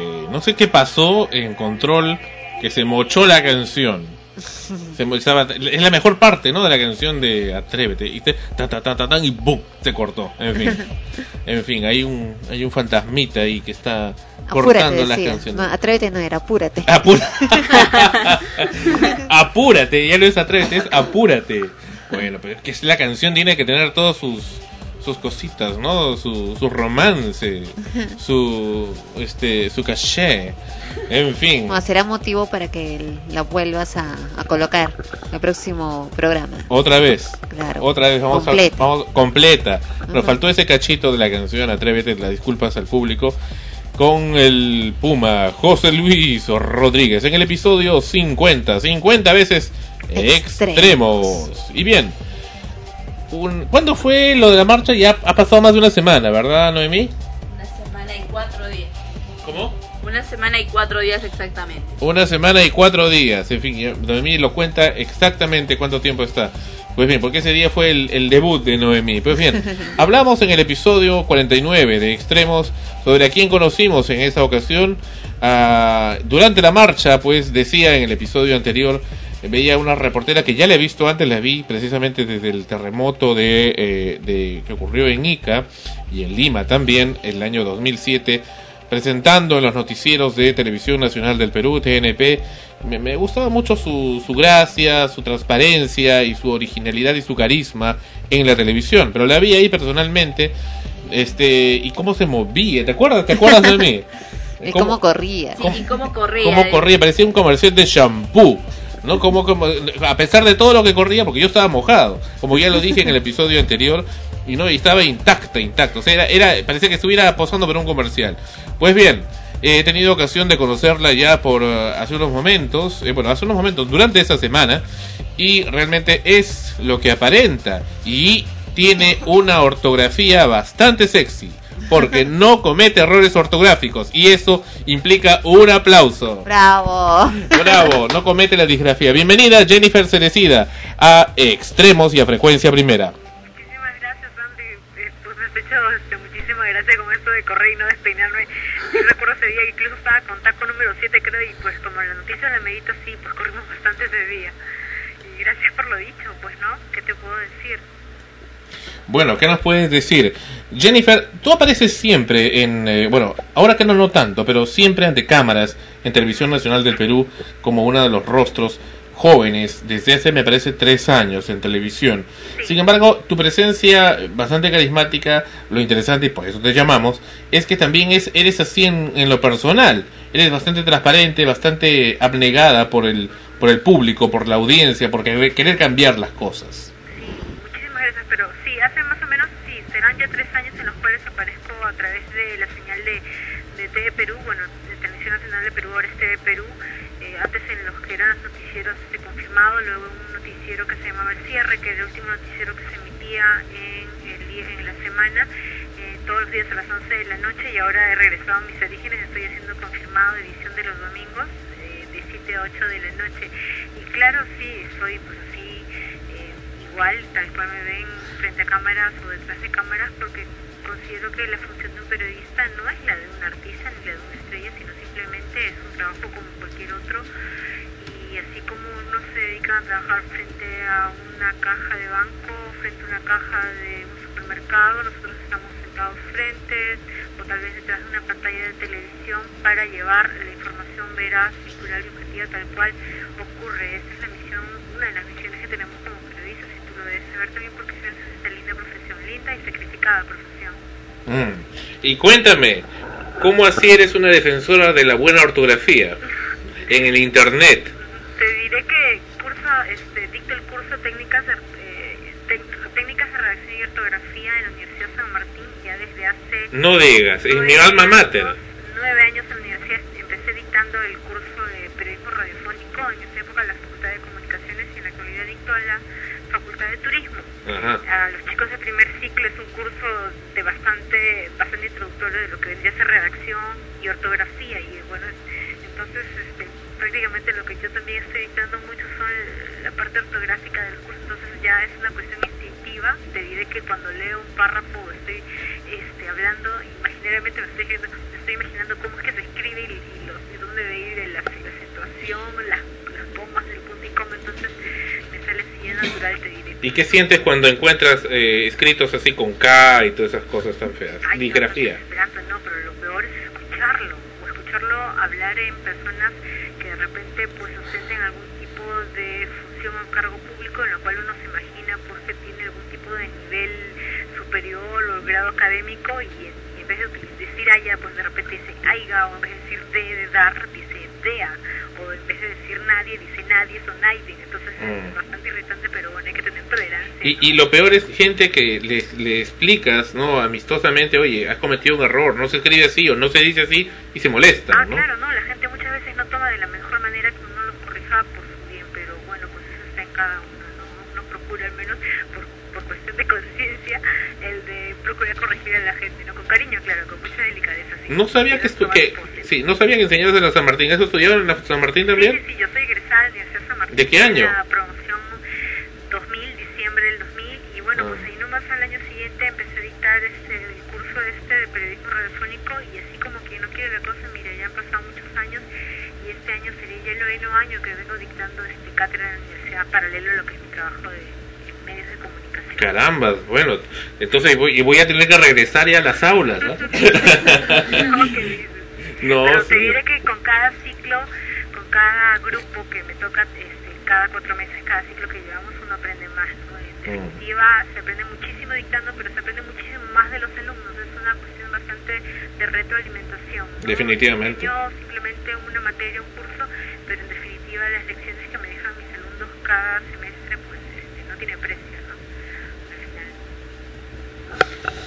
Hola Jennifer, mira cómo es chiquito el mundo. no sé si te acuerdas de mí. Claro. Me entrevistaste. Esta... Sí, eh, y mira, y no pude ver la, la emisión. Me han dicho todo el mundo y me ha dicho, te he visto en la televisión, menos yo. yo no me he visto. Eh, pero mira, justo yo le había dicho ese día, le conté después a, a, Sandra, ¿no? Que, que nos habíamos encontrado cuando, cuando fuiste, escuché tu nombre, por eso te pregunté luego eh, para confirmar quién eras. Qué Sí, no, porque el justo ese programa anterior acá en Extremos habíamos hablado de, de la, la marcha que hubo en Barranco. Y Sandra había comentado sobre sobre ti, ¿no? Que te había visto y todo lo demás.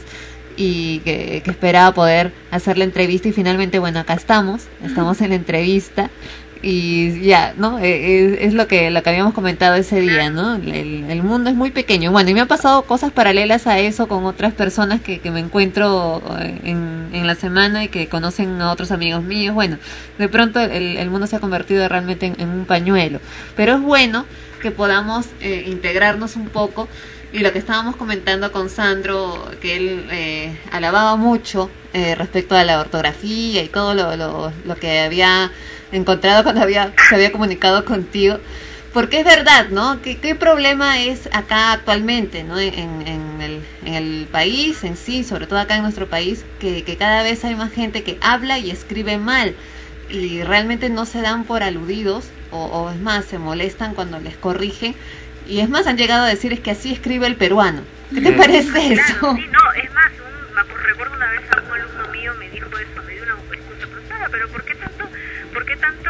tanto, problema. la cuestión de la ortografía, si al final todos hablan mal, no si este el profesor, X, no voy a decir nombre, no, de, la misma, de la misma carrera habla mal, entonces ¿cuál es el problema? Y ese es, el, ese es el, el principal problema, no hay que ser mediocres, no ni mucho menos conformista. La idea no es ser ambicioso, sino tener ambiciones, y la mejor ambición que uno puede tener para uno mismo es mejorar como persona, y si estoy estudiando una carrera, si estoy siendo profesional, entonces la idea es mejorar como profesional. Entonces yo creo que parte de una cuestión muy, muy personal, ¿no? De ser mejor persona, en la medida posible que uno es mejor persona, pues va a poder alumbrar a muchos más, ¿no? Es una cuestión de empieza corrigiendo en tu casa y, y así se va multiplicando, ¿no? Esa es la idea. No es la única manera en la cual se puede conseguir un, un país mejor, ¿no? Y es lo que es lo que buscas como comunicadora, es lo que nos damos cuenta, el querer cambiar las cosas, pero tú sabes bien eh, que los medios, la mediática tradicional, como le llamamos de acá, los medios normales, tradicionales, privados, en fin, radio, televisión, actuales en nuestro país, pues eh, están eh, muy dejados a menos. Fíjate cómo tratan la comunicación y cómo tratan también a la audiencia. A veces eh, como que da la sensación que se aprovechan de la audiencia eh, más que ofrecerle, se aprovechan de esta, ¿no? Y la manipulan o la, la cosifican. ¿Qué opinas de la cosificación de la persona en los medios peruanos? Lastimosamente hay algunos noticieros que pues este cogen las notas más escabrosas, las más morbosas, en las cuales en verdad el protagonista es el drama, es la tragedia, ¿no? Y abre sus noticieros con esto. Yo no estoy diciendo que Haciéndole el zoom para cuando, cuando llora, ¿no? no dar, no dar ese tipo de informaciones. Lastimosamente en nuestro país, lamentablemente, todos los días pues este, van a haber accidentes de tránsito, se va a suscitar un hecho de sangre, tal vez un crimen pasional, un hecho en el cual pues este, se tocan fibras muy sensitivas. Yo no estoy diciendo que no emitirlas eh, significaría ocultar Todos los días pasa, entonces lo que no me parece en verdad, y, y discrepo mucho con este tipo de noticiarios, es que se abra la información. Nosotros en el periodismo utilizamos ese término que abrir los noticieros con este tipo de informaciones, ¿no? ¿Para qué voy a cargar el noticiero? Dios gracias en, en estos momentos estoy trabajando en un medio de comunicación en donde se tiene la política de no abusar, de no ahondar con ese tipo de notas, sino tratar de dar la información objetiva de las informaciones este, eh, del quehacer informativo diario como las oficiales, por lo mismo que somos un canal del Estado, ¿no? las Mm. actividades oficiales que se están realizando, ya sean por, las, eh, por las entidades, instituciones públicas, pero eh, no abusar en, el, en, en la emisión de noticias de corte crimen pasionales o los atropellos o eh, hechos en los cuales se tocan las partes más escabrosas. No estoy diciendo que no se, no se vaya a emitir, sí se emiten, pero lo que no se usan es en el contenido de imágenes.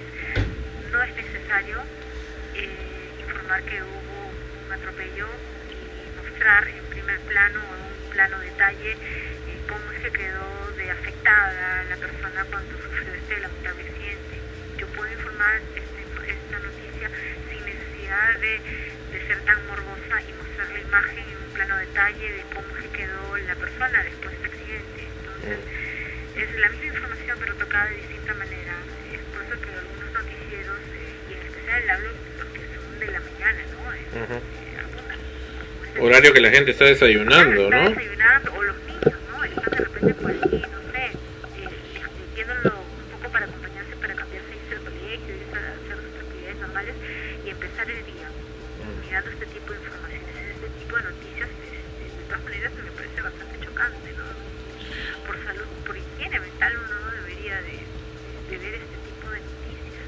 al margen de las noticias, de, la parte de producción, ¿no notas que hay un poco de deshumanización en muchos colegas en otros medios? Como que no, no, no les gusta tanto preocuparse por los demás,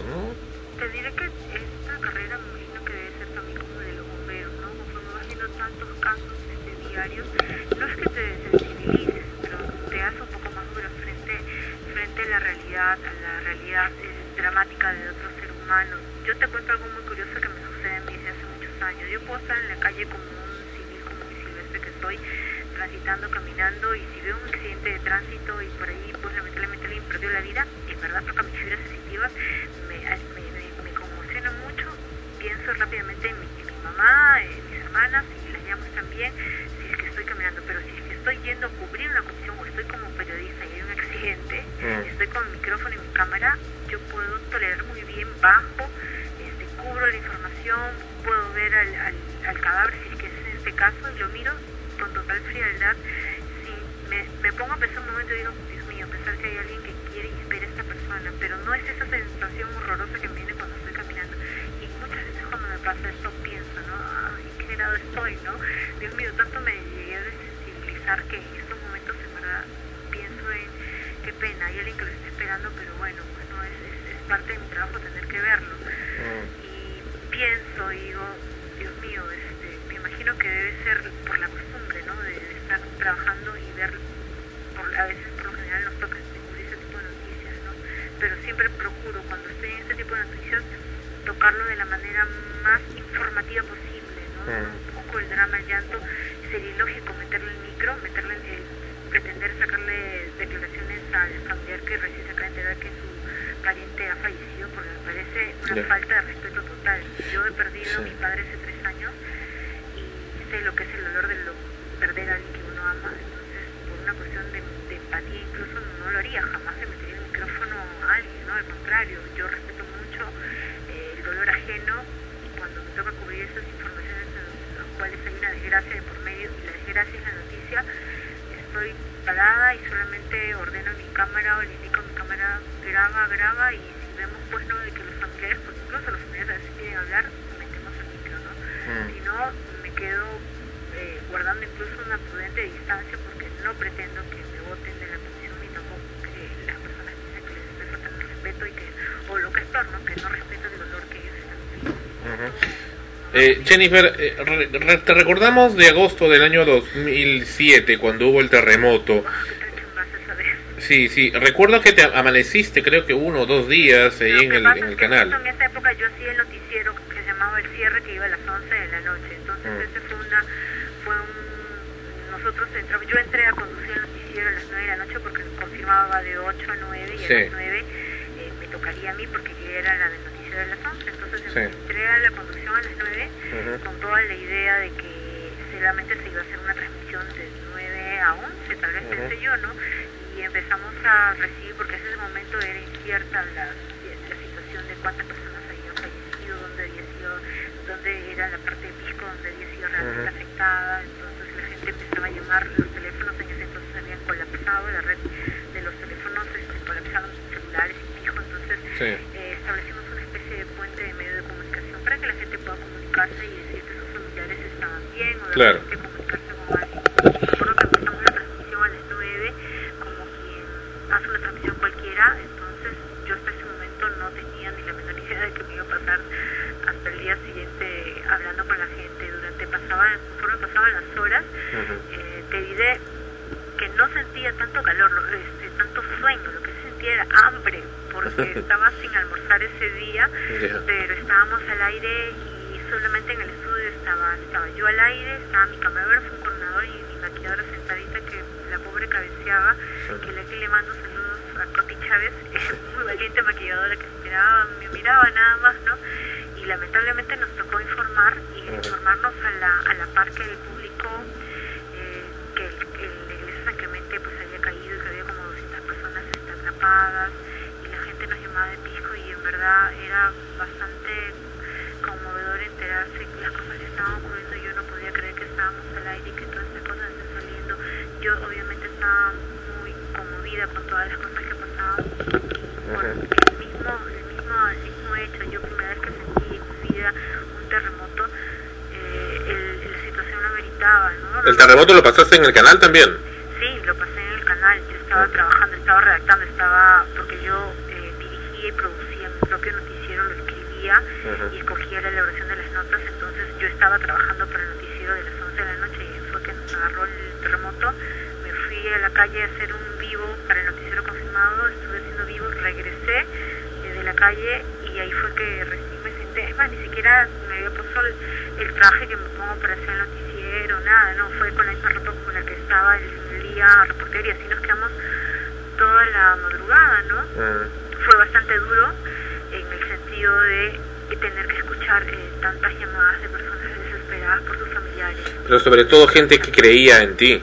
y en ese momento tan- tener que darle el apoyo a la gente cuando uno también se siente asustada de qué es lo que está pasando y nos llamaban los pescadores del Callao diciendo de que se está saliendo el mar y Sí. decirles que sus embarcaciones estaban rompiendo y llamarlos a la prudencia, a la calma y decirles de que lo más importante era sus vidas y que, que se mantengan a buen recaudo y que, y que el, pue- el pueblo peruano siempre ha sido un pueblo solidario y que de repente si se, se maltrataba, si se veían afectadas sus embarcaciones, ya íbamos a poder realizar algún tipo de cruzada o, al- o pedir o solicitar la ayuda de los peruanos para que ellos puedan conseguir sus embarcaciones, pero que lo importante en ese momento era que ustedes, los pescadores, se mantengan a buen recaudo, o escuchar al, al- a las personas en Ica buscando tal o cual persona. Entonces, en ese momento eh, comprendí rápidamente de que en verdad estábamos eh, como canal del Estado cumpliendo una labor importantísima, éramos el nexo que la gente necesitaba en esos momentos y cómo me iba a dar sueño, ¿no? Nada, cansada así,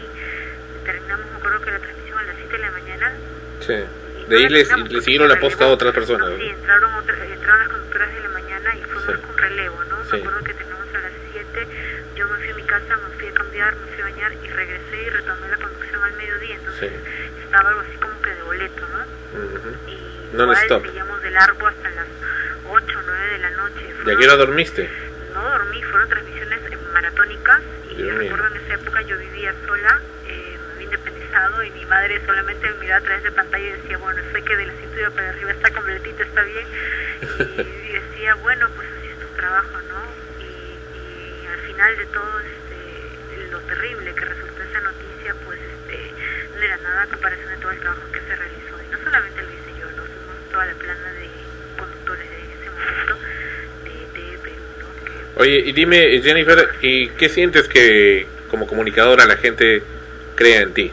Ay, muchísimo. Yo estoy mucho más que agradecida cuando de repente por ahí en la calle, en el supermercado, donde esté, pues este, se me acerquen a saludarme y que me digan de que les gusta mucho mi manera de conducir, eh, que les radio pues este mucha Energía. mucha amistad que me que les parece que soy muy sencilla, muy muy humilde y que y que les satisface comprobar que es así. Y yo digo, claro, pues digo, ¿cómo no voy a ser igual si estoy en pantalla? O sea, exactamente la misma cachetona que ven en pantalla, soy la misma cachetona que ven detrás de cámara y en verdad me alegra muchísimo que les guste mi trabajo y eso pues este, me obliga a esforzarme y a, y a prepararme más como periodista, pues no, no puedo, no puedo defraudar esa confianza que depositan en en diario, ¿no? Entonces es algo que se tiene que retribuir con información. ¿Y, y dónde naciste? Acá en Lima, Ah, eres de Lima. Ah, ya. Bueno, Ana Rosa. Sí, Jennifer, ¿y qué proyecciones, qué es lo que, qué es lo que tú quieres lograr como, como periodista en- a corto plazo, digámoslo así, ¿no? Porque creo que ya tienes un buen tiempo en el periodismo, en, en el, en el noticiero, eh, como dice Sajuel, de tus raíces, es decir, ya has experimentado varias, varias áreas, varios momentos. ¿Qué es lo que, se viene? ¿Qué es lo que estás esperando? ¿Qué es lo que, realmente quieres conseguir? Mira, ahora estoy con toda la idea de consolidar bien mi nombre. Ustedes saben muy bien que en realismo la idea es consolidar bien un nombre y que es como tu marca registrada y que es tu credibilidad y es lo, el valor más grande que tiene un periodista. Estoy en eso, ¿no? En consolidar mi marca Jennifer Cerecida. Me quiero, estoy un poco mucho más difícil porque hay que dominar mucho más el tema. Ya en anteriores, eh, anteriores, oportunidades he tenido oportunidad de hacer programas que eran evidentemente eh, entrevistas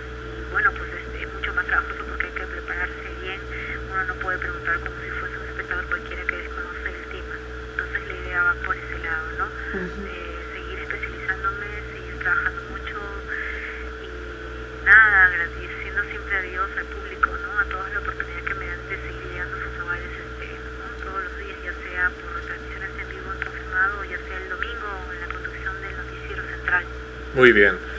Jennifer Cerecida ha estado esta noche en Extremos en el episodio 50. El honor es nuestro de haberte tenido. Y bueno, una compañera de la Universidad San Martín. No sabía, no te conocía. Yo ingresé en el 96. hace tiempo. En el 96 yo ingresé, mira. Ah, mira, cuando era joven. Eso fue en la Brasil entonces, En la empezamos en la Brasil. Así es. Bueno, ya voy a regresar. Amenazo con regresar por ahí Ah, genial, bienvenido. a, a enseñar. algún día te invitaré entonces para que des alguna charla magistrada a mis alumnos. Cuando gustes, cuando gustes. Será Bueno, y, entonces para estar en contacto. Bueno, claro, pero yo quiero verte así moviéndote ahí como comercial de champú. eh.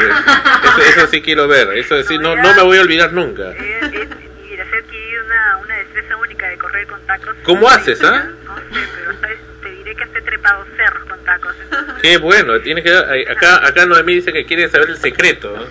Hola Jennifer, soy Noemí. Eh, igualmente, sí, yo también estuve estuve ahí con Sandro y vi pues que corría. Yo decía, ¿cómo una reportera viene a, a- a cubrir y con un taco ¿Cuál aguja? es el truco? ¿Cuál es el ese truco? es el problema. A veces te mandan unas comisiones, puedes estar en una comisión, como siempre, ¿no? Que puede ser en Palacio, un lugar muy bonito, un cóctel, todo, y de repente la noticia te al cerrito más alejado de Lima, al Cerro El Pino, el Agustino, y a veces es mucho más difícil y no te queda de otra, pues que Ese- ese- te- te entierras No zapatos, sudaba y corría. Esa es la diferencia, ¿no? Entre trabajar en, en prensa escrita y televisión, porque en prensa escrita más bien lo- las reporteras, los periodistas van con zapatillas. Van con- cochinitos. que van cómodos porque saben que se van a ir a... Uf, En cambio, nosotros en cualquier momento tenemos Claro. y tienes que estar medianamente presentable. Entonces, estar este, Claro. es el problema. Y es doble Pisa, mamá. mérito, doble mérito para una, una periodista, una mujer, porque en el caso del hombre ellos se la, se la llevan fácil, ¿no? Porque siempre están con zapatos chatos. en cambio una mujer, Termina transpirando. claro, ¿no? Tiene que correr con los tacos, que, que a veces hasta con traje formal, ¿no? Y sudas. Bueno. Es el peor problema. Y ahora en verano que no ayuda este calor. Así es. Jennifer, sí. Muchísimas gracias por estar con nosotros. No queremos molestarte más. Sabemos que tienes que, creo que celebrar el Día del Amor y la Amistad hoy día. Censurado. Bueno, este, y eh, seguimos en contacto contigo y, y también recordarte que los vecinos de Barranco seguimos esperándote porque según me informan acá va a haber una segunda marcha y seguramente, genial, celebra, seguramente ya te veremos por ahí nuevamente. Gracias Jennifer por estar con nosotros y el cariño. Y en verdad muchas gracias por, por atender mi llamado. Gracias. El no, el Gracias. nuestro llamado, sí, gracias a ti por atendernos nuestro, nuestro llamado. Gracias Jennifer, hasta pronto.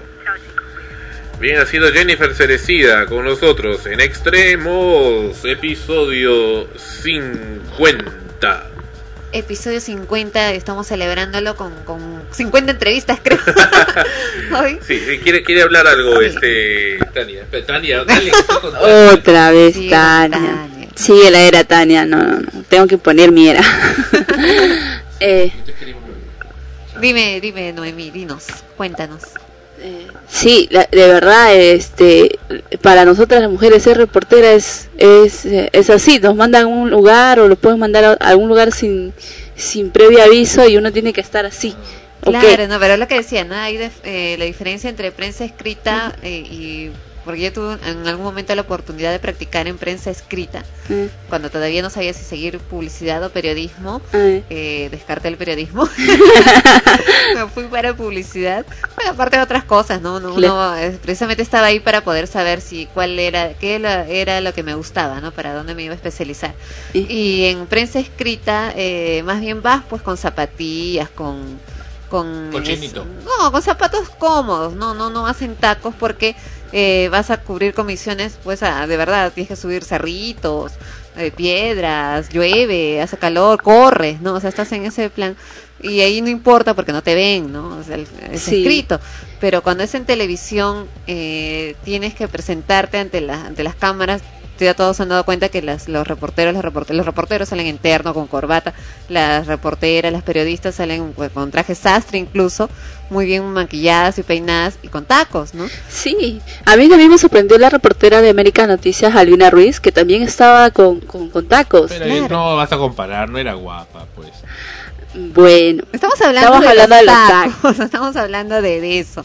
En el caso de los hombres normal porque van con zapatos chatos y encima se quejan, ¿no? Que estaba sudando, que con, las justas co- corre una cuadra, ¿no? Y ya eh, medio metro y ya está sudando. Bueno, pero Jennifer no nos ha dicho el secreto. ¿Cuál es el secreto? Bueno, el secreto en realidad, eh, la mujer eh, es, es algo que ya le nace, porque una, yo por ejemplo, yo también me quejo de los tacos, no me gusta andar con tacos porque es fastidioso, pero si estoy en una fiesta con tacos y me estoy divirtiendo, me olvidé del dolor y bailo, pero hasta romper el piso con sí, tacos. yo lo sé. Y después, cuando ya termino de Racing, ah, me duele los pies. Lo sé. Ahorita caliente. Es la Lo sé. Regresamos con extremos. Samantha San y los Gees. Viene a frecuencia primera y a extremos. Emotions, emociones. And done, but the heartache lives on inside. Oh, and who is the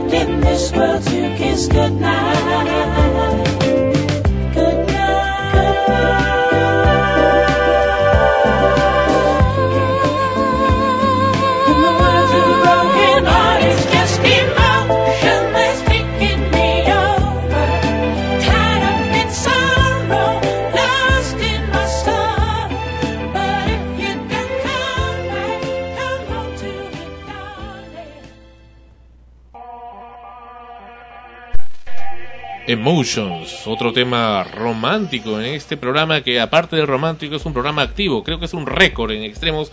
Hoy sí nos fuimos al extremo, en extremos. Con los 50 de los 50 de Bueno, extremos. tenía que ser un programa especial, como todos los extremos, siempre eh, ocurrente y especial en este episodio. Pues bien, el tema que. eh, un tema que hace tiempo, desde que empezó Extremos, hemos tocado y seguiremos tocando hasta que por fin finalmente se corrija, es el de los famosos ruidos molestos. Así es.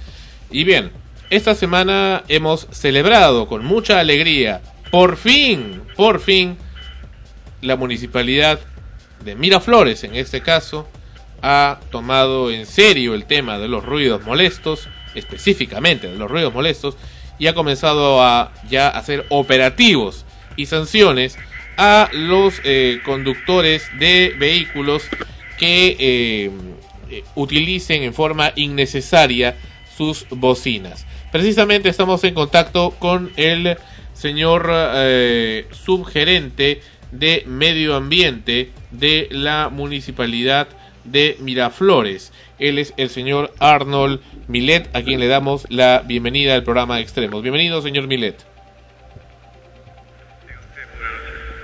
Sí, eh, señor Milet, explícanos. Sí. ¿Aló? Señor Milet, ¿nos escucha? Excelente. Eh, señor Milet, por favor, eh, explíquenos.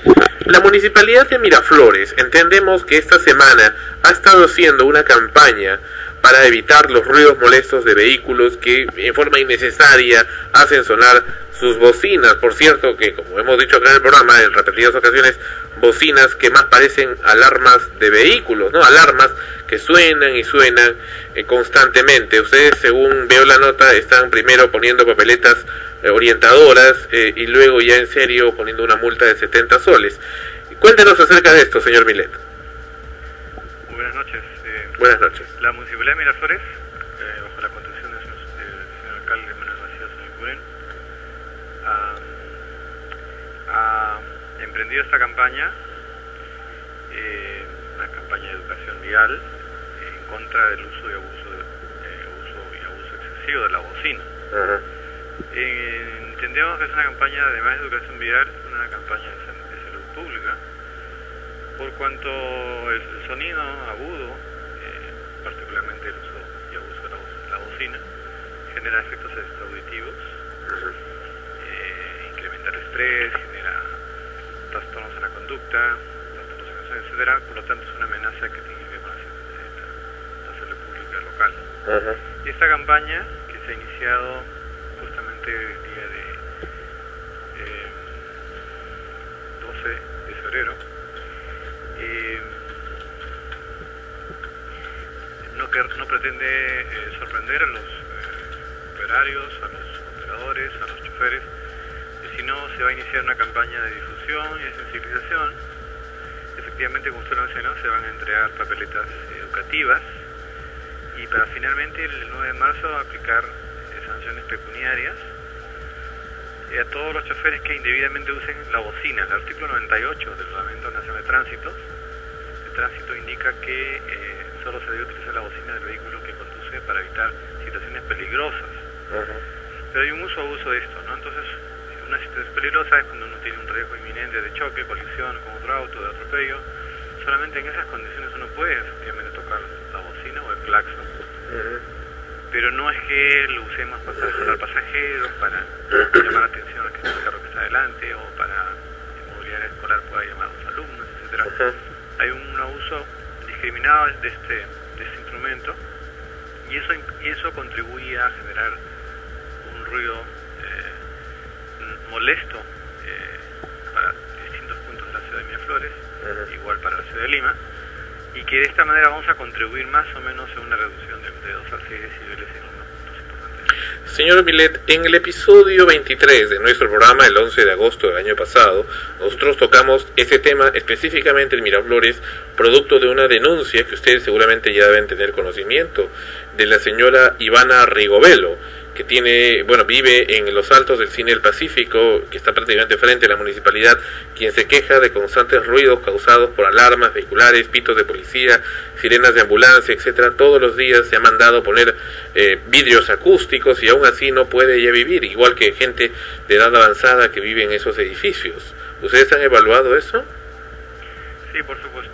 La, es- efectivamente, la zona más ruidosa que expone en este momento Miraflores es el óvalo del Pacífico, efectivamente, el óvalo de Miraflores. Sí. Por ese eh, óvalo circulan aproximadamente 60 vehículos día. Y en efecto, el conjunto de fuentes de ruido no solamente es la bocina, efectivamente, son los pitazos, eh, está el freno, está el, el sonido del motor, la fricción de, de las llantas con el pavimento, ruido de transmisión y evidentemente el uso y abuso del claxon. O sea, hay un conjunto de fuentes. Con esta campaña vamos a atacar la fuente que es la bocina. Indudablemente que con la campaña que se está realizando conjuntamente con la, Nacional del Perú, vamos a también hacer un uso racional también del silbato, ¿no? Indudablemente, porque esa zona es una zona este, que ac- acusa con, eh, congestión. Las medidas de ordenamiento de tráfico que se están implantando está agilizando ese valor y por lo tanto el uso del pitazo policial también se ha disminuido.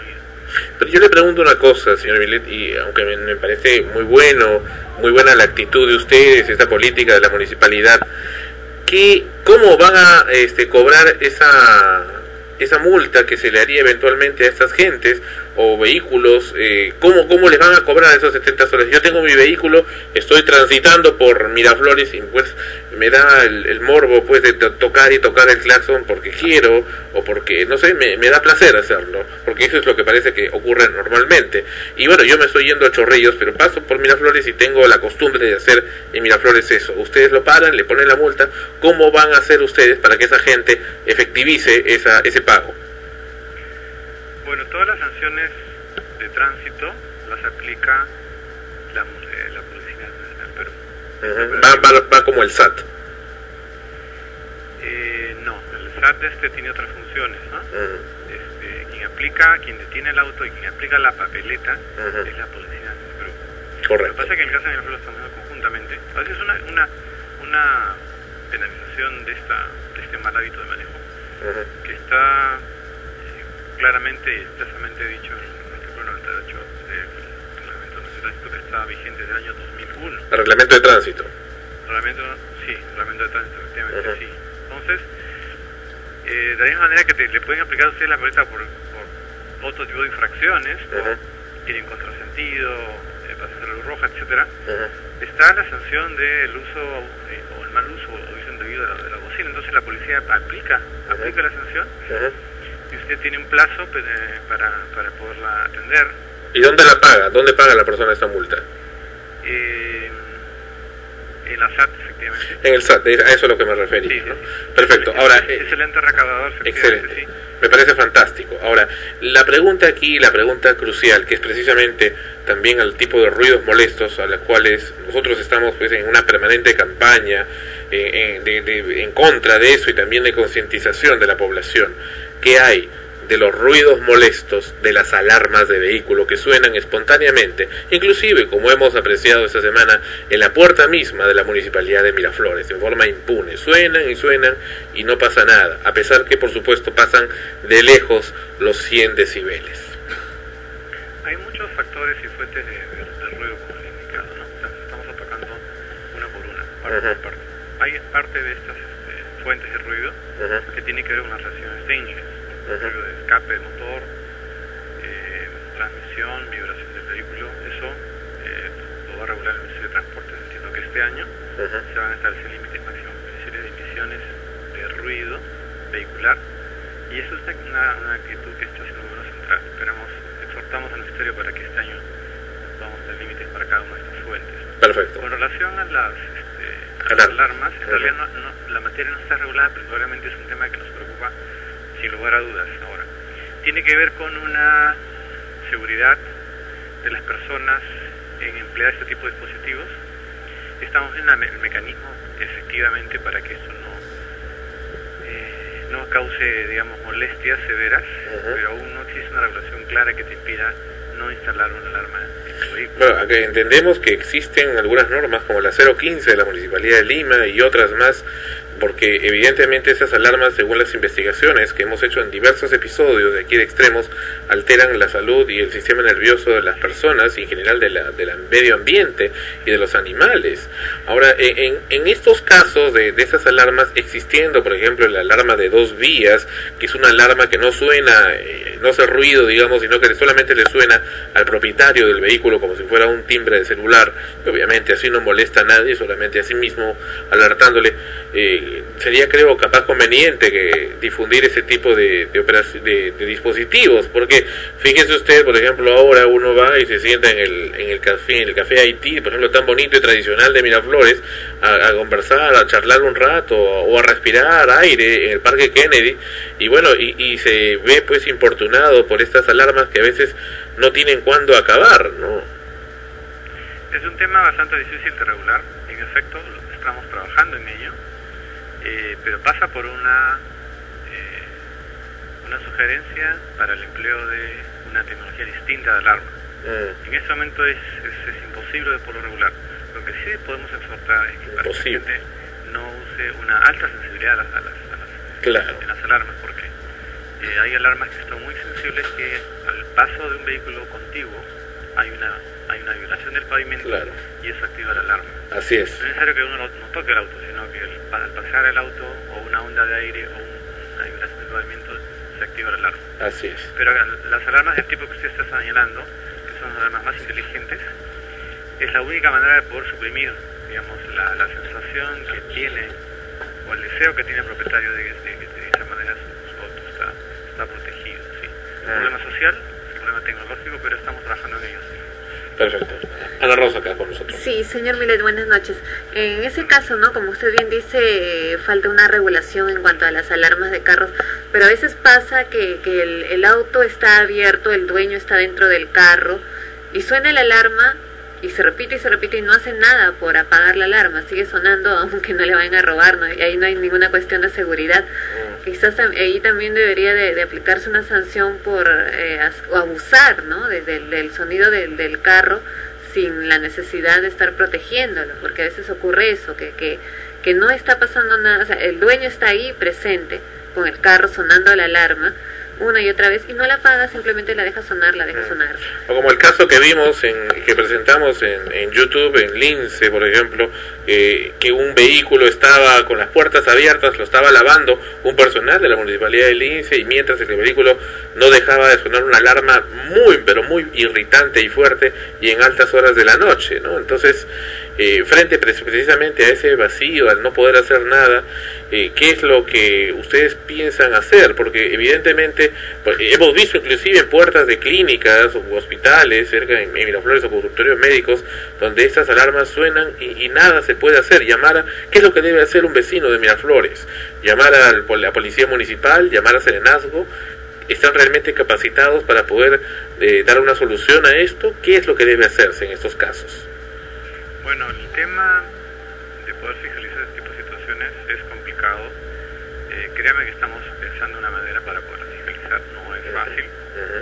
Eh, creo que esto último que ustedes han señalado realmente es un aporte para nosotros. Es decir, sí, lo- sí he presenciado efectivamente gente que lava los autos, tiene el permiso del dueño y en efecto eh, eso, eso implica un permanente eh, o reiterado de la bocina. ¿no? Eso, creo, eso sí creo que podría regularse, digamos, que el estén limpiándolo o haciendo un mantenimiento de algún tipo debe, debe de desactivarse la es un tema bastante difícil de manejar y de regular. Eh, en efecto, eh, si el ruido eh, es persistente en ese sentido, podría llamar a alerta Miraflores, eh, a los al Serenazgo de Miraflores para poder inmediatamente de- identificar y, y fre- frenar Sí. ese sonido. ¿Y por qué usted lo, lo diferencia con el de las bocinas? Y en- al contrario, el de las alarmas suena más fuerte. Bueno, este, mire, eh, quiero decirles que la, nosotros estamos haciendo, acabamos, acabamos de culminar justamente a raíz del reglamento de rutas Sí. que tiene que ver con las combis. Hemos hecho un diagnóstico de ruido y este, en la primera parte y en una segunda parte estamos caracterizando el ruido. Es decir, el ruido no solamente lo vamos a mapear en sistema Miraflores, sino vamos a caracterizarlo. Porque como le digo, hay muchas fuentes de que generan ruido. La única manera de caracterizar es un, un estudio muy detallado y dividirlos Y vamos a poder diagnosticar ruido de motor, ruido de escape, eh, ruido de pavimento, ruido de claxon, ruido de pilotos. De esa manera vamos a poder tener un espectro muy Perfecto. claro y para poder incidir claramente en las políticas. Y estamos a la orden para proveerle la información que hasta ahora Extremos ha este, recopilado sobre ese tema. Noemí quiere hacer una consulta finalmente. Sí, eh, buenas noches. Eh, dígame una- un- este, eh, la legislación en cuanto, si usted bien lo ha dicho que hay un reglamento de tránsito que habla sobre los ruidos de las bocinas. Eh, en cuanto a, a otros tipos de sonidos, ¿hay algún tipo de reglamento? Quizás eso es lo que a ustedes los ata de manos para poder este, emitir algún tipo de sanción. Sí, voy a ser muy claro. Eh, nosotros estamos actuando eh, por expresa orden del alcalde en poner en práctica alguna letra que es muerta, lamentablemente. El, el Reglamento Nacional de Tránsito y el artículo de derecho penaliza justamente el, el uso de la bocina. Y en cuanto a ruido ambiental, está el Reglamento Nacional de Calidad Ambiental para el Ruido, pero esto no es un ruido de emisión, sino de ignición, sino es un ruido que recoge el estado del ambiente. Eh, hay umbrales de diurno y nocturno para zonas residenciales y comerciales. La regla 015 que usted mencionó hace un rato ha sido derogada justamente por este reglamento. Eh, sí, sí, en efecto, habría un vacío eh, normativo en este momento para poder regular el caso de, de las alarmas, estas situaciones que generan situaciones perversas, perversas eh, socialmente, socioambientalmente, porque indudablemente podría, puede producir efectos de estrés, de irri- irri- irritamiento social, eh, y es un vacío. Gracias por los aportes, pero eh, en este en este momento esta campaña este, pretende fiscalizar es- este componente que, que, es, que es notorio, es notorio particularmente en zonas de tráfico intenso en meseta Miraflores. Eh, las próximas campañas este, probablemente las hagamos con la Comisión de Transporte cuando empecemos a fiscalizar eh, la emisión de ruido de escapes y vibración y, eh, sonidos de frenos, de transmisión y de motor. Y de alarmas, eh, digamos que los vecinos de Miraflores gustan de las alarmas. No solamente los vecinos de, de- Les place. en general, en general, pero es un tema eh, que indudablemente lo vamos a, lo vamos a tener que analizar, ¿sí? hay que ver la envergadura este, y probablemente se determinen zonas de alta sensibilidad donde esto sea más importante de aplicar. Perfecto. Pero quiero decirle que es un tema que, que pasa por una percepción ciudadana de, de- de protección de su vehículo. No con esto quiero decir de que, que por simplemente la invocación a la seguridad, eh, digamos, eh, hagamos una perturbación social con un, mal uso también de las alarmas, pero creo que es, es difícil de regular, pero no es imposible de hacerlo. Eh, me parece muy, muy importante el aporte de ustedes y ojalá que podamos llegar a una, a una norma que pueda, digamos, este, defender, digamos, la, la. ¿Cuándo fue derogada la 015? Con el Reglamento Nacional de Estándares de Calidad Ambiental para el Ruido. Perfecto. Ok. Muchísimas gracias, señor Milet, por habernos acompañado aquí en el episodio 50 de Extremos, hablando sobre esta campaña tan importante que está haciendo la Municipalidad de Miraflores sobre los ruidos molestos, en este caso y por ahora sobre las bocinas y claxons de vehículos que transitan por este querido distrito de Miraflores. Muchas gracias. Ok, muy buenas noches. Bien, fue el señor Milet hablándonos sobre esta lamentable noticia. La 015 fue derogada para fiesta de quienes gustan torturar en forma perversa, como bien ha dicho el señor Milet, con los ruidos molestos, estúpidos y absurdos de las alarmas de vehículo que no sirven para nada. Hace poco una casa fue robada y toda la noche sonó la alarma. ¿Y qué pasó? La robaron igual, más todavía, más todavía. El, el problema, ¿no? Que, que igual la alarma suena, suena, suena por gusto, o sea, ya no cumple su, su objetivo de brindar seguridad al dueño del vehículo o de la casa, porque simplemente lo dejan sonar, es parte ya de del del folclore. ¿no? Sí, y, y parece que la gente lo toma como algo tan común que ya no le presta la mayor Claro, atención. eso, no le presta atención. Entonces estás, en verdad, estás en un, te vas con tus amigos, no sé, le dices, vamos, vamos a encontrarnos para conversar, para pasar un rato agradable. Te vas a un café, te sientes, estás hablando y la, la alarma y no, no escuchas, Yo, yo ¿no? tengo una hipótesis, voy a, vamos a traer a Fonchi que reaparece en frecuencia primera después de 800 años, para que analice también. Me da la impresión, me da la impresión que quienes tienen carro con alarma se vuelven en defensores de estas. No importa qué es lo que sean, sean autoridades, sean religiosos, sean espiritualistas, sea una persona común y corriente, quienes tienen las alarmas se vuelven en sus principales y subjetivos defensores. Yo creo que son dos cosas, ¿no? Una es quizás sí el temor a que les vayan a robar, entonces quieren tener la alarma prendida sí o sí. Y otra es de querer que todos se enteren que tienen carro. y hacen sonar el, el pipi, el pipi, a cada rato así para que miren, mi carro, ah, acá. miren, miren. Eh, pero- creo, creo, no, no, no afirmo. ¿no? Pero por otro lado, creo que este eh, felicitar la, la labor que, realiza la, la Municipalidad de Miraflores en com- compartir, lo- compartir los, los ruidos de, la, de las bocinas, que claro, no es eh, no es, es parte del universo de, de Yo, los yo los he visto cómo hacen los ruidos en Ica, por ejemplo, no ese ruido tan morboso de las alarmas, que en realidad no son alarmas, son bocinas con sonido de alarma, y las hacen sonar, sonar por placer. ¿no? Sí, Ah, y, y sería, sí. eh, digo, in- invocaría al resto de municipalidades que haga cumplir la ley, como, como bien lo ha dicho, es eh, están haciendo cumplir una ley que es letra muerta, ¿no? Como, sí, como en Barranco, por ejemplo, que Sí, Barra- Barranco, Lima, Lima ahorita es es es el desastre. pero el peor ruido no es el en- ruido de las bocinas, Lima- es el de las alarmas. En Lima, no, bueno, depende del lugar. En Lima, en el centro de Lima, ahí no escuchas mucho por la parte de Abancay el ruido de las alarmas, pero sí escuchas harto el ruido de los claxon, que es terrible. Cuando yo he, he ido, he estado dentro de un carro, eh, era insoportable el claxon porque son además son fuertísimos. A mí me gustan, No, a mí no. excepto los que suenan como alarma, me, me, me agradan. No, a mí no. Pero las Eh, alarmas no me gustan.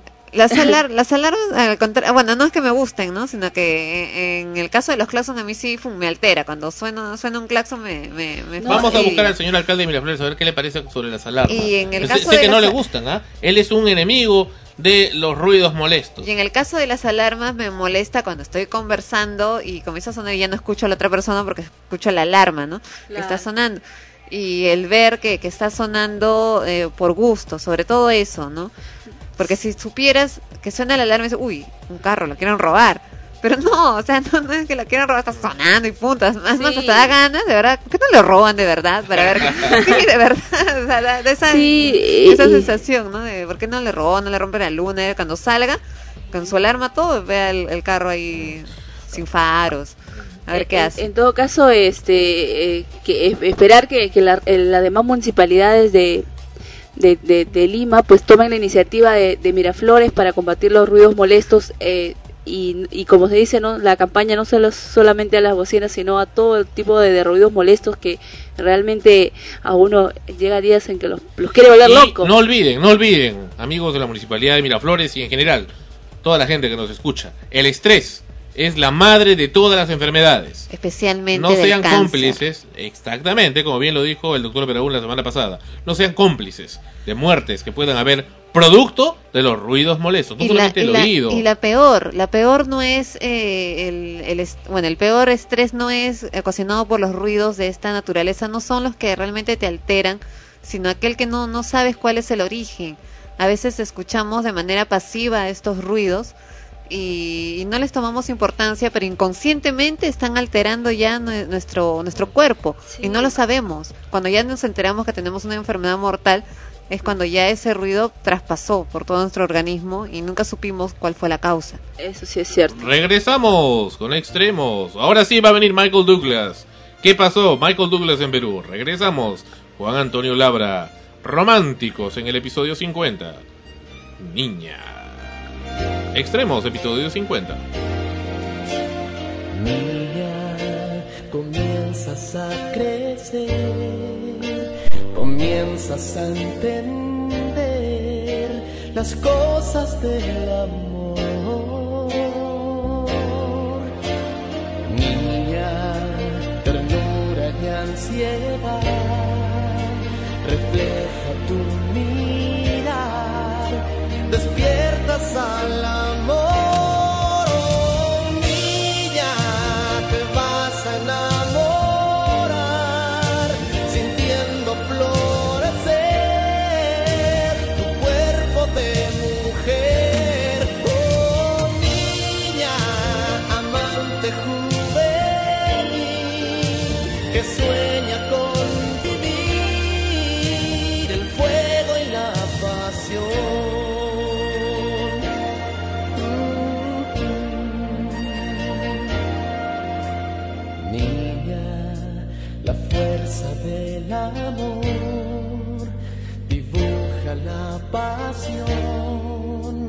Que va dentro de ti. Frecuencia primera, la señal de la nueva era. comienzas a crecer, se aleja tu niñez, te sientes ya mujer,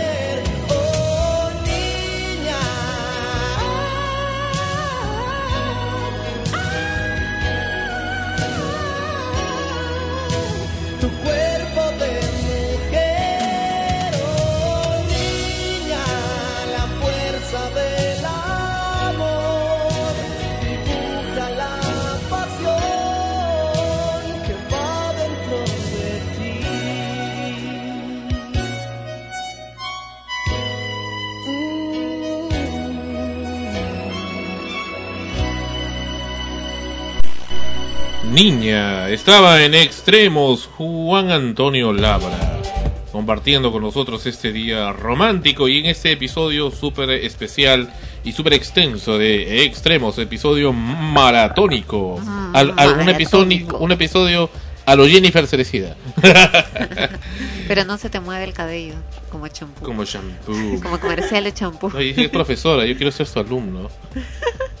Quiero llevarle una manzana, Una sandía. una sandía. ¿Por qué? Pero, pero Ah, ella enseña, ella enseña este re- Ah, redacción, Sí, a- ¿dijo? al pregrado creo que enseña. Re- redacción. Primero Pero como me hubiera encantado tener la profesora de radio ahí para discutir, ¿no? Duro, duro, ¿no? Bueno, en fin. Pero dijo que enseñaba también, enseñó periodismo radiofónico también. Por eso, pues es el curso, el curso donde hacíamos los debates tan agradables con la profesora Carmen Faustor, según recuerdo, en aquellos remotos tiempos. ¿Cuánto tiempo ha pasado? Un montón, un montón de tiempo. Bien. Yo todavía, yo todavía vivo en la universidad. Bien, estamos, eh, así es, aunque parezca increíble, otra entrevista, otra otra comunicación. ¿No digo? 50 entre Así es, estamos en esa ocasión conversando con el eh, señor eh, Gonzalo Carrillo. Él es de la productora Moche Televisión, Moche TV, una productora que quiere hacer en serio televisión en Internet.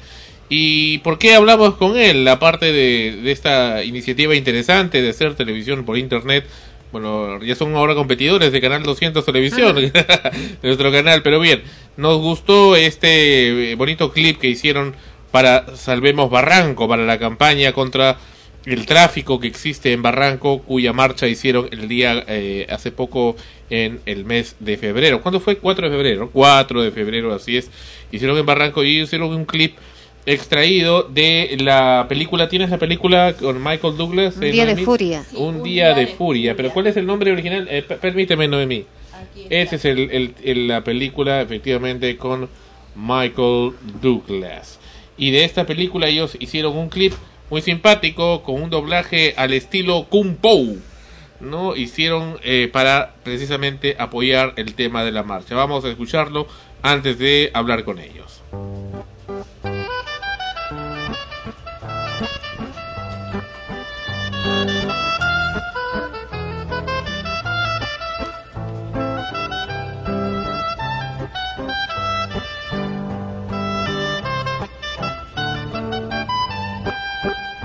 Amarraditos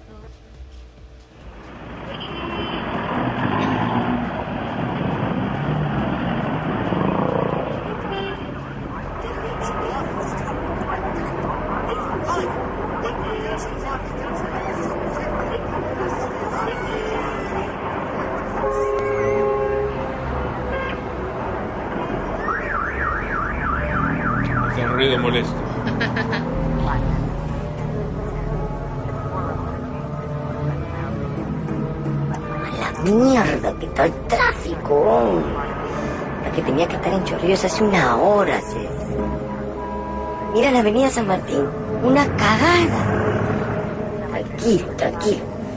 Voy a poner musiquita.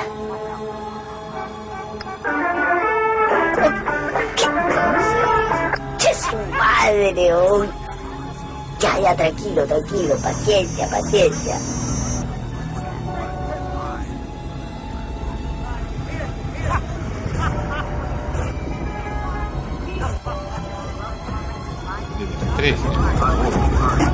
Funca esta mierda encima. ¡Ah!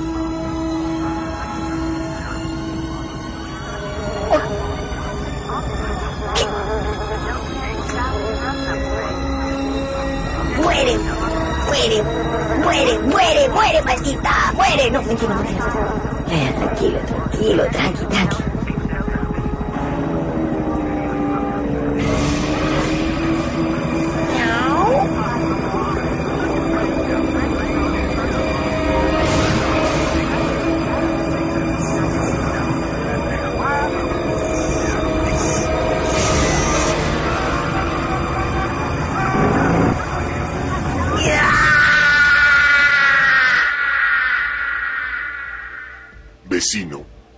Estás harto de tanto tráfico y contaminación? ¿Sabías que ahora pasan tres veces más micros que antes? ¡Tres veces, ta madre! ¡Tres veces! El aire es una cochinada y mi pata ya mutó. ¿Y ahora? ¿Quién podrá ayudarme? ¡Yo! ¡Calavera con carne! ¡Muy tarde, viejo! Vamos amarraditos los dos con sedas y terciopelo. Ya nos organizamos y este miércoles 4 de febrero vamos a marchar todos juntos para protestar contra este atropello. La cita es a las 6 pm en el Parque Raimondi. No faltes, vecino, porque si no, te pasa lo mismo que al chino de la tapa.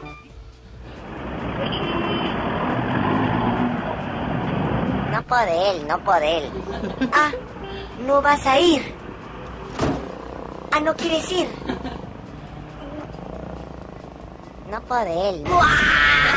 Vamos amarraditos los dos con sedas y terciopelo. Yo con un recrujir de almidón y Y ese es el video de los amigos de Moche Televisión que nos, nos sorprenden con su, su gran calidad de, eh, de adaptación de esta película. Bienvenido, eh, señor Carrillo, a Extremos. Eh, eh, señor Carrillo, ¿nos escucha? Ah, creo que hemos perdido la comunicación. Ay, ay. Eh, estamos con el señor Carrillo de Moche Televisión. ¿Nos escucha, señor Carrillo? Bien, ahora sí. Estamos en contacto con el señor Gonzalo Carrillo de Moche Televisión, una organización eh, de televisión en Internet que quiere ser eh, televisión en serio. Cuéntenos, señor Carrillo, bienvenidos. ¿Cómo es que crearon este, este, esta adaptación pues a lo Kung Po de, eh, de este clip para Salvemos Barranco?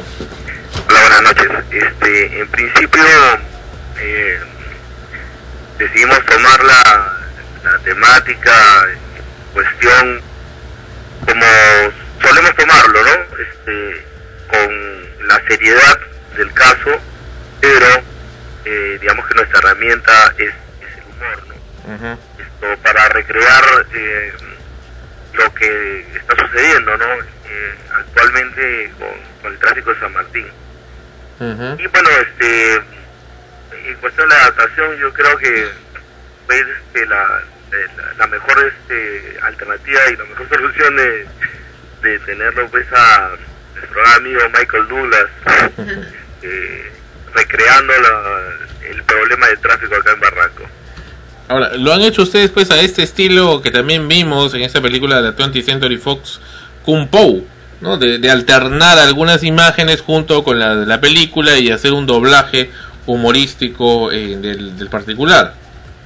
Eh, así es, claro, es más o menos este, con esa, con esa, con ese tono, eh, pero digamos con nuestros códigos, ¿no? Ujú. Ya, claro, es un poco con Steve Odrek, pero eh, en este caso, eh, la- los doblajes lo han hecho ustedes también, Así es, acá le voy a pasar con Nicolás Duarte, la voz, sí, es la, la voz, no, y, y- y también es el, el creador, el culpable.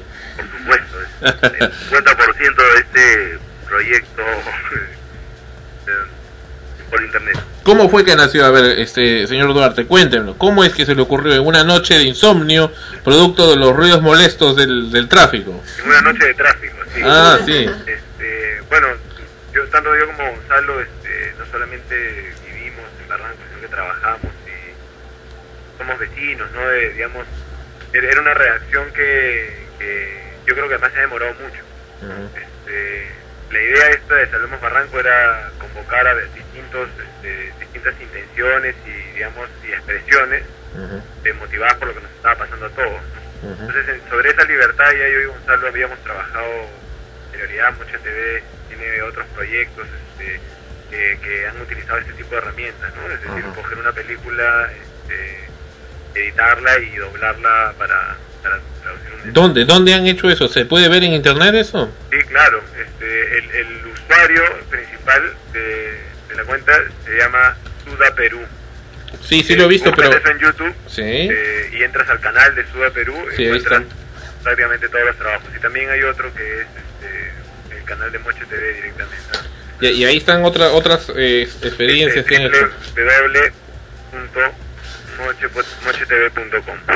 Correcto. Sí, acá estamos viendo. Sabor y control eh, siempre Asia, dice. ¿no? Claro, eso, lo que pasa es que Moche TV es una productora que en Vuelta realidad al tiene su grueso de proyectos están relacionados con la disquera Descabellado Discos del Perú, que queda también en Barranco.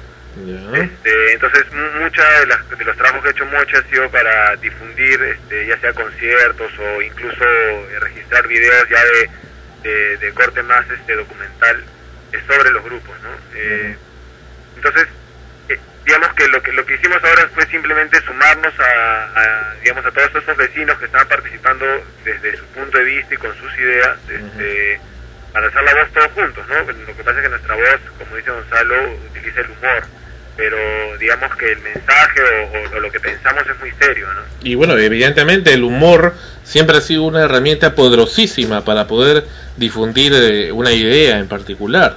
Y ustedes la han utilizado muy bien y creo que es una de las cosas que ha hecho que este video pues sea visto tremendamente sin necesidad de la televisión aérea tradicional. Sí, esa es la gran ventaja de, de- del Internet, ¿no? Es un medio, digamos, democrático que además permite que el usuario se comunique o, ¿no? Y nosotros, este, desde, desde que empezamos a trabajar, eso fue un poco la intención, o sea, yo creo que lo, lo básico de Moche TV es que no es necesariamente una entidad o un organismo o, o algo este, que funciona eh, en un plano comercial con los usuarios, es más un usuario, entonces se ve afectado igual que la gente de las cosas que le pasan alrededor y puede alzar su voz de protesta de la misma manera, ¿no? este, que fue esta oportunidad, ¿no? Además, obviamente a nosotros nos da mucho placer trabajar esto, es, es una de las cosas este, más, este, más simpáticas que nos pueden pasar en el día, entonces ¿Y ¿Cómo es la voz, cómo es la voz del personaje ese que sale? Ese, no vas a ir, ¿no? Ah, sí, el chino de la tapa. Este, claro, ya hemos utilizado ahí un par de localismos para que la Ah, gente se... el chino de la tapa que en realidad es el personaje Mr. Lee de la Claro, ese es película el Día de que, que denuncia a Michael Douglas en la, en la película, ¿no? Sí. Que- que la primera noticia que tiene la policía Ah. de él es porque es como el primero que se enfrenta. Aunque la película, bueno, al final el personaje este de Michael Douglas muere, ¿no? Bueno, injustamente, Me ¿no? parece que el, el otro actor es Robert Duvall, creo. Sí. Es el policía que se está Sí. jubilando. Sí. Realmente, sí, pues muere. muere. Es, es una buena película por eso también, ¿no? Porque el personaje que, que te atrae o que ¿no? A, a través del que transcurre la trama es, es, digamos, el malo Mm. y finalmente es el que muere, ¿no? Entonces, este, de hecho, es una buena película. Bueno, y ahora, ahora menudo trabajo les viene porque se viene la segunda marcha el 4 de marzo y va pues tener que haber una continuación del video, Sí, ¿no? sí, esa es una valla alta que nos, que nos hemos puesto ¿Y a quién van a poner? ¿A Arnold Schwarzenegger? Podría ser, ¿por qué no? Claro, claro. Hola, buenas noches, te habla Noemí. Eh, dime una cosa, eh, la productora Moche TV, ¿hace cuánto tiempo que está en, en el aire? ¿Cuál, cuál es la, la historia de Moche TV? La historia de Moche TV, bueno, arranca este, más o menos en el 2007. Para ser preciso, un 14, ¿no? Un 14 de febrero, sí. Así, este, arranca de aniversario. un 14 de febrero de 2007 con, con, un, con un comercial de La Mente, que es una, es, este, una banda eh, del sello discográfico, ¿no? De, de Caballero Discos Perú. Bueno, a- desde esa fecha este, venimos este, trabajando y haciendo eh, diferentes pues este eh, comerciales pues y, y- y videos, ¿no? Que están colgados en, en- ahí en el canal de, de, de, de Moche TV en YouTube. Y este, bueno, eh, estamos ahí, este, para cualquier persona que quiera ver, puede entrar a www.youtube.com slash sudaperú, ¿no? Eh, ¿Y qué planes para, qué proyectos para más adelante? ¿Qué proyectos están ahorita ustedes? Tienen el canal de televisión, ¿no? Un canal que quieren sacar en internet, creo que he visto. Eh, eh, en realidad este, creo que nos vamos a mantener por el momento acá en, este, en, el, en el mundo virtual. Esto, tenemos este, unos unos este, videos que tenemos que hacer también para esencialmente para para esta para, para la disquera, ¿no? Televisión por demanda. Y este, bueno, vamos a seguir trabajando con la misma con el mismo método. No, pero es bueno, es bueno hacer un seguimiento de lo que hagan, ¿no? Porque evidentemente si crean, lanzan un, un producto como lo que han hecho de Salvemos Barranco, que ha llegado a mucha gente que no sabía antes que ustedes estaban haciendo estos trabajos tan bonitos, pues ahora este, bueno, crean una necesidad y ahora la gente les pide más, ¿no? Y más, y más, y más. Sí, así es, no, este, Y ahora Frecuencia Primera les pide también una segunda parte. y, y va a haber otra manera. No, tenemos, llegan correos a- al, al, al correo Moche TV, de mochetv arroba gmail, llegan correos todos los días, este, inclusive, este, eh, en algunos proyectos que hemos hecho, eh, hacemos participar este, a la gente, ¿no? Pidiéndole, hemos, hemos pedido a veces sugerencias de, de quién puede ser algún personaje para para qué tipo de, de, de evento, ¿no? Que vayamos a hacer, este, como dijo Nicolás, este, la ventaja es que somos igual de usuarios que las personas que, que ven nuestros trabajos, ¿no? Correcto. Y hay una interacción casi en tiempo real, pues, porque hay eh, cerca de 200 y, y pico de suscritos en el canal que cuando colgamos algo, eh, inmediatamente le llega al correo, pues, este, El aviso. la actualización del canal y están inmediatamente empiezan a ver los videos y empieza a haber una, una- un intercambio de información y de, y de opiniones, ¿no? Y más o menos por ahí se maneja el asunto. Perfecto. Ok, este, muchísimas gracias, señor Duarte, muchísimas gracias, Gonzalo, por haber estado en esta oportunidad, en este episodio especial de aniversario, casi aniversario de Extremos, bueno, son 50 primeros episodios, y estaremos eh, alertas para saber las nuevas eh, cosas que lance Moche Televisión en Internet con sus elementos, como siempre, creativos e interesantes. Ok, ¿Y felicitaciones quién es la por voz? los 50 programas. Espero Así que sean más. Gracias. ¿Y quién es la voz del negrito que dice tamale, tamale? Tamale o no sé qué. conocido. perdón, perdón. No digo, esa, esa voz, eh, esa locución, eh, es un actor. mm, Es Por- conocida esa voz. Eh, no, acá la, O es uno de ustedes también. la, todas las voces son grabadas en los estudios de, en los estudios de, de, de, de, de Caballado Disco del Perú. O sea, fuiste tú. Bien. y por nosotros mismos. Excele- ex- excelente. Bueno, muchas gracias. Una con los Simpsons también podría ser. Claro. Podemos hablar a nuestro amigo Gabriel Chávez, que es tan solícito. Para que vea como el, como el señor Burns. claro. Much- muchas gracias, amigos. Y Eso está buena, está buena. Muchas gracias. Hasta pronto. Listo, nos vemos. Bien, ha sido la gente de Moche TV con nosotros, los culpables de ese famoso video de Salvemos Barranco, que eh, fue extraído de la película Un día de furia con Michael Douglas. Y que, y que Sandro creía que, que había sido. ¿Cómo? Y que Sandro creía que había sido grabado acá en Lima y que Michael Douglas, actor peruano. Mm. Regresamos. Ah, no, antes de irnos, si hablamos de Barranco, pues no podemos dejar de hablar de... Bueno, ahora sí, volvemos con extremos. Viene Marcela Mangabeira. Human Nature. Ese tema lo interpretó originalmente Michael Jackson. Regresamos en extremos.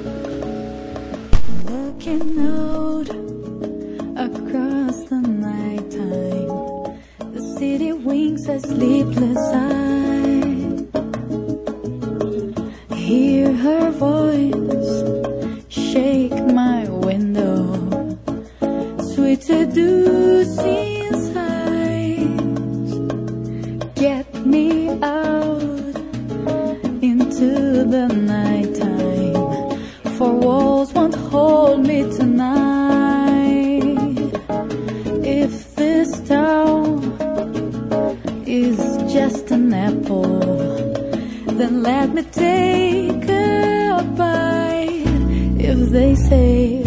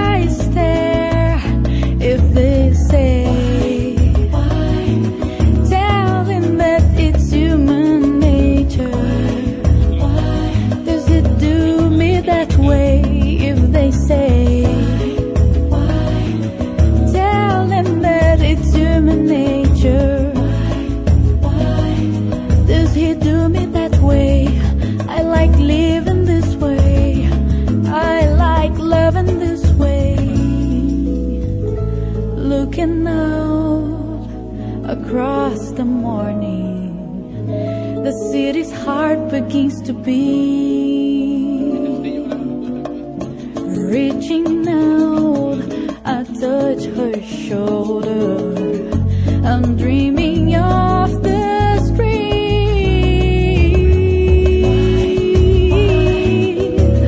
Telling that it's human nature. Does he do me that way if they say? De Brasil, Marcela Mangabeira. En Brasil les encanta mucho el bossa nova. Human Nature, naturaleza humana. En extremos, episodio 50, un super, super episodio en nuestro programa de hoy. Así es, un Así es, súper. así, así es. La palabra de Noemí es así es. Había, había un programa también que se llama Así es.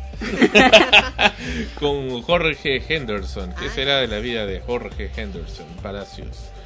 Pues bien. no me escucho. Ahora está. te escuchas, estás sorda. Bien. Eh, lamentamos mucho la, el, la el, el fallecimiento de una compañera de estudios de la Universidad San Martín de Porres, la señora Nelly Pardo Figueroa. Recordamos, la señora Nelly Pardo Figueroa, una mujer de 60 años o más, que junto a su hijo Jesús Martínez Pardo Figueroa ingresaron a la Universidad San Martín de Porres, Facultad de Ciencias de la Comunicación, precisamente la misma promoción que quienes habla Sandro Parodio ingresó en 1992 y eso salió en el primera plana del diario El Comercio, tus, eh, tú serás mis ojos y yo tus oídos. Una, este dúo ingresaron ambos como estudiantes de la universidad, no es que estaban uno acompañando al otro, no, no, no. Ambos ingresaron como estudiantes y ambos siguieron sus estudios ahí y yo he estado con ellos compartiendo aulas en, por varios años y he podido dar fe de- del gran esfuerzo que ha hecho esa señora que lamentablemente hace unos días ha fallecido. Muy lamentable, Jesús, bueno, ha hecho su mejor esfuerzo por salir adelante y sigue haciéndolo y sigue haciéndolo por ingresar al mundo del periodismo deportivo, que es lo que tanto ama y tanto le gusta. Pues bien, queremos hacer un eh, pequeño recordaris de lo que fue esa señora Nelly Pardo Figueroa. Acá tenemos un eh, pequeño clip que eh, to- tomamos en la Universidad de San Martín en 1995.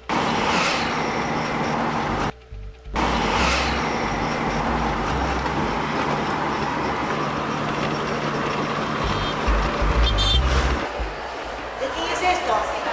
Acá vemos a la señora Nelly Pardo preguntando sobre una regla y su hijo Jesús al costado.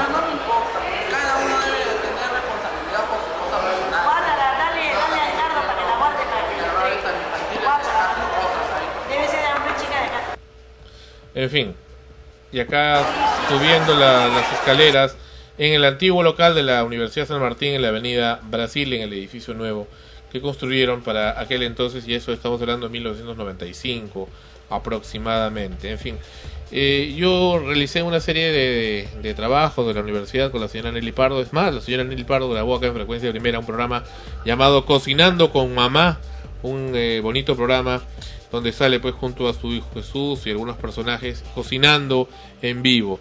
Que fue un escabeche, ¿no? escabeche de pollo y cocinando con mamá tuvo pues su continuación en la olla mañanera, ¿no? Tenía cierta similitud Claro. con la olla mañanera.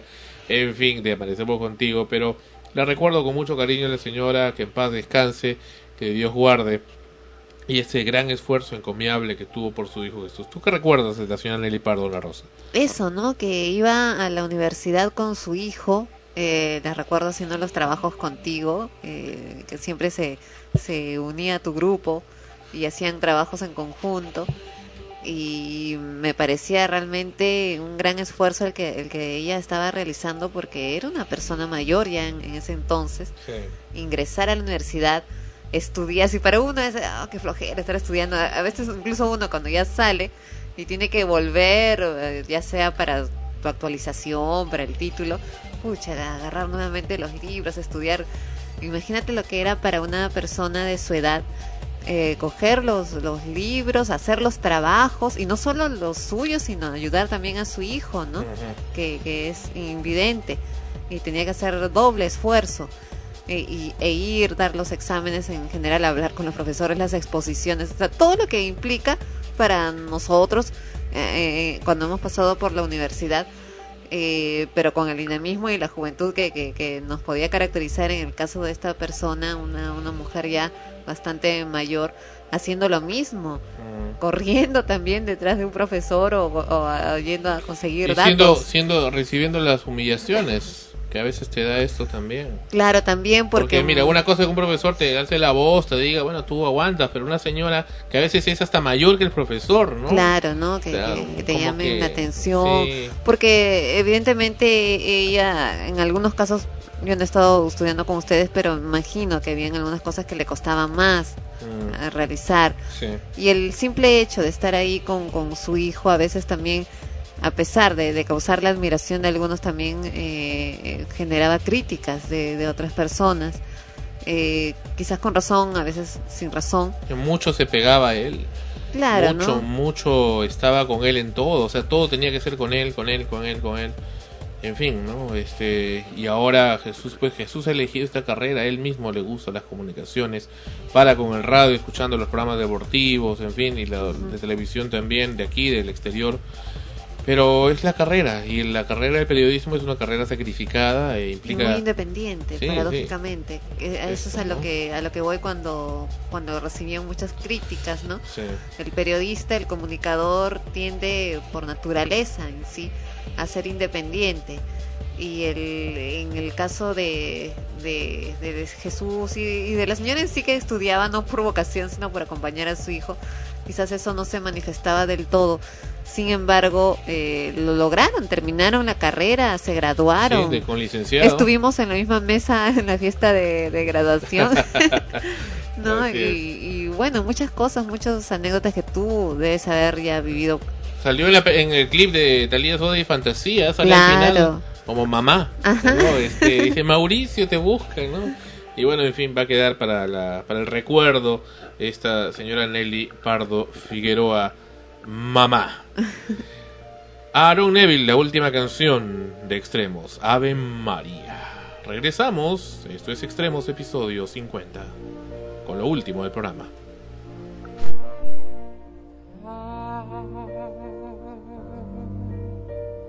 Maria.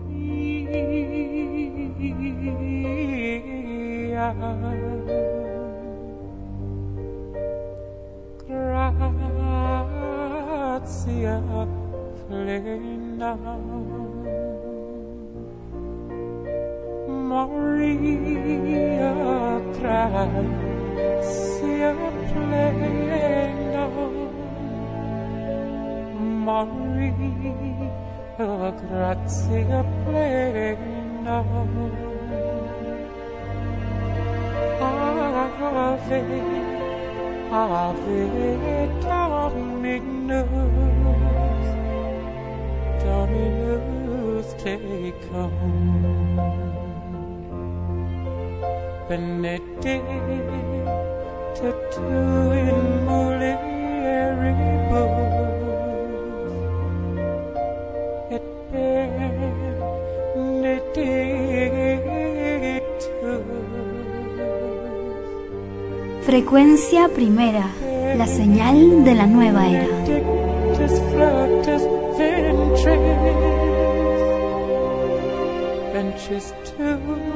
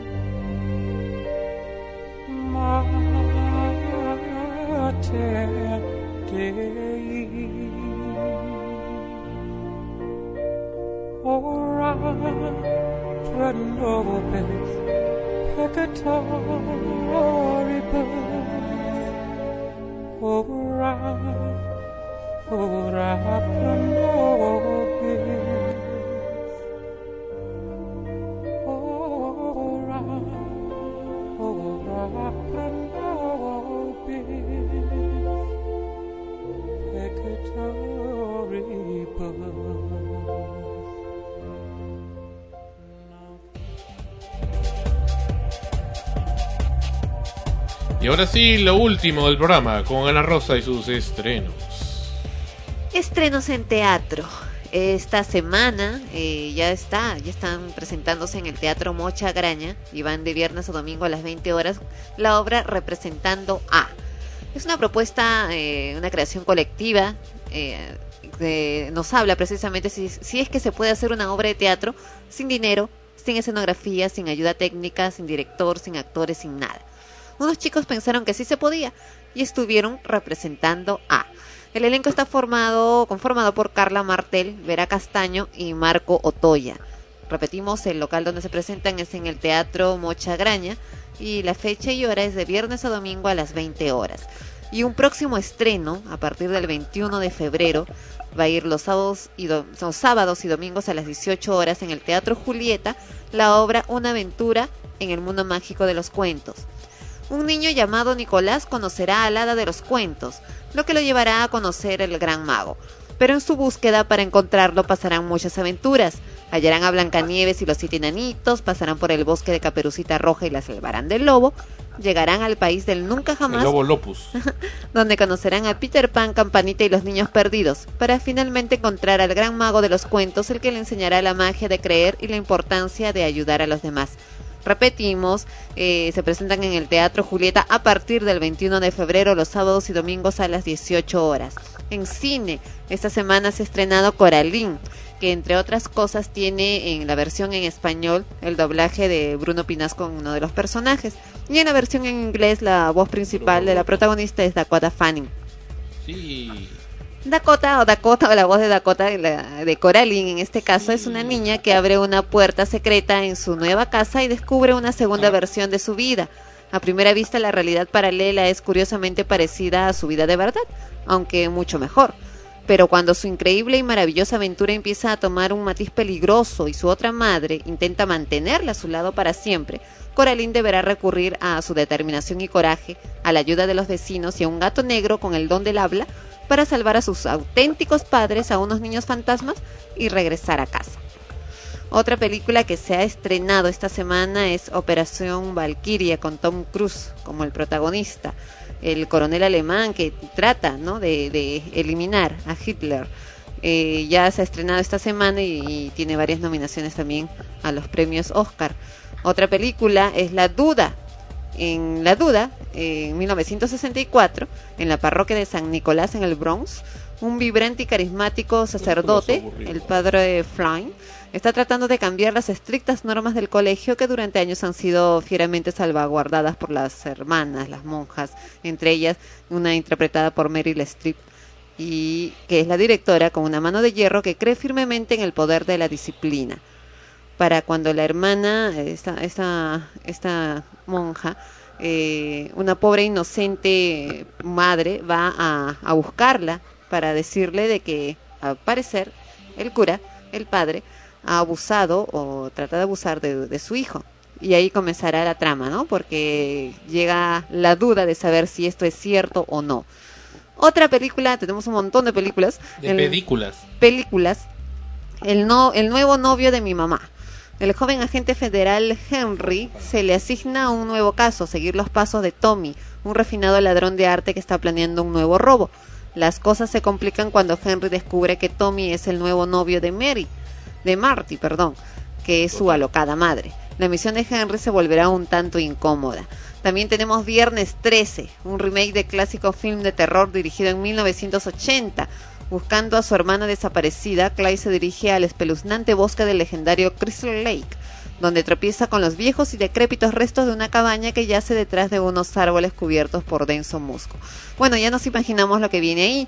Ahí aparece el asesino en serie, eh, que clásico de Viernes 13 y mucho terror, mucho suspenso y seguro mucha sangre. Finalmente tenemos Simplemente No Te Quiere.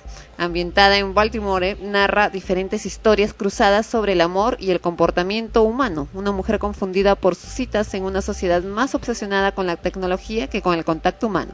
Otra mujer atrapada en un matrimonio gastado y así varias versiones de mujeres que están buscando, mujeres y hombres, ¿no? En pareja que están buscando el amor a través de la tecnología que te da ahora el Internet.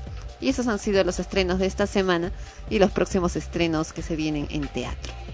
Fin. Se acabó. Se acabó el programa. Gracias. Escriba extremos. Extremos arroba frecuencia primera punto org. Extremos Punto- arroba punto ore, frecuencia punto primera ore. punto org. Oreo. Ah, ¿quieres que también Oreo? Las galletitas Oreo. Qué ricas que son en, helado. Gracias por estar con nosotros. Ana Rosa, ¿habla algo hablar? Es, eh, hasta la próxima semana. Ya estoy, ya estoy dispareando. Hasta ya la próxima semana con el programa 51 y entonces ahí sí diremos han pasado 50 programas de extremos. Así es, hasta la próxima semana escuchas y nos vemos. Tania les manda saludos a, a todos acá por el Messenger y Bernie también, que no sé qué cuenta por acá, pero en fin. Nos escuchamos y nos vemos la próxima semana en Extremos. Bye bye. Hasta entonces.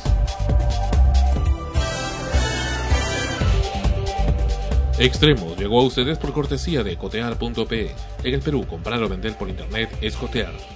Este programa se retransmite en el earthmusicnetwork.com slash extremos. Escriba a extremos, extremos arroba frecuencia primera punto org. Ha sido una realización de Frecuencia Primera RTBN Lima 2009. Derechos reservados.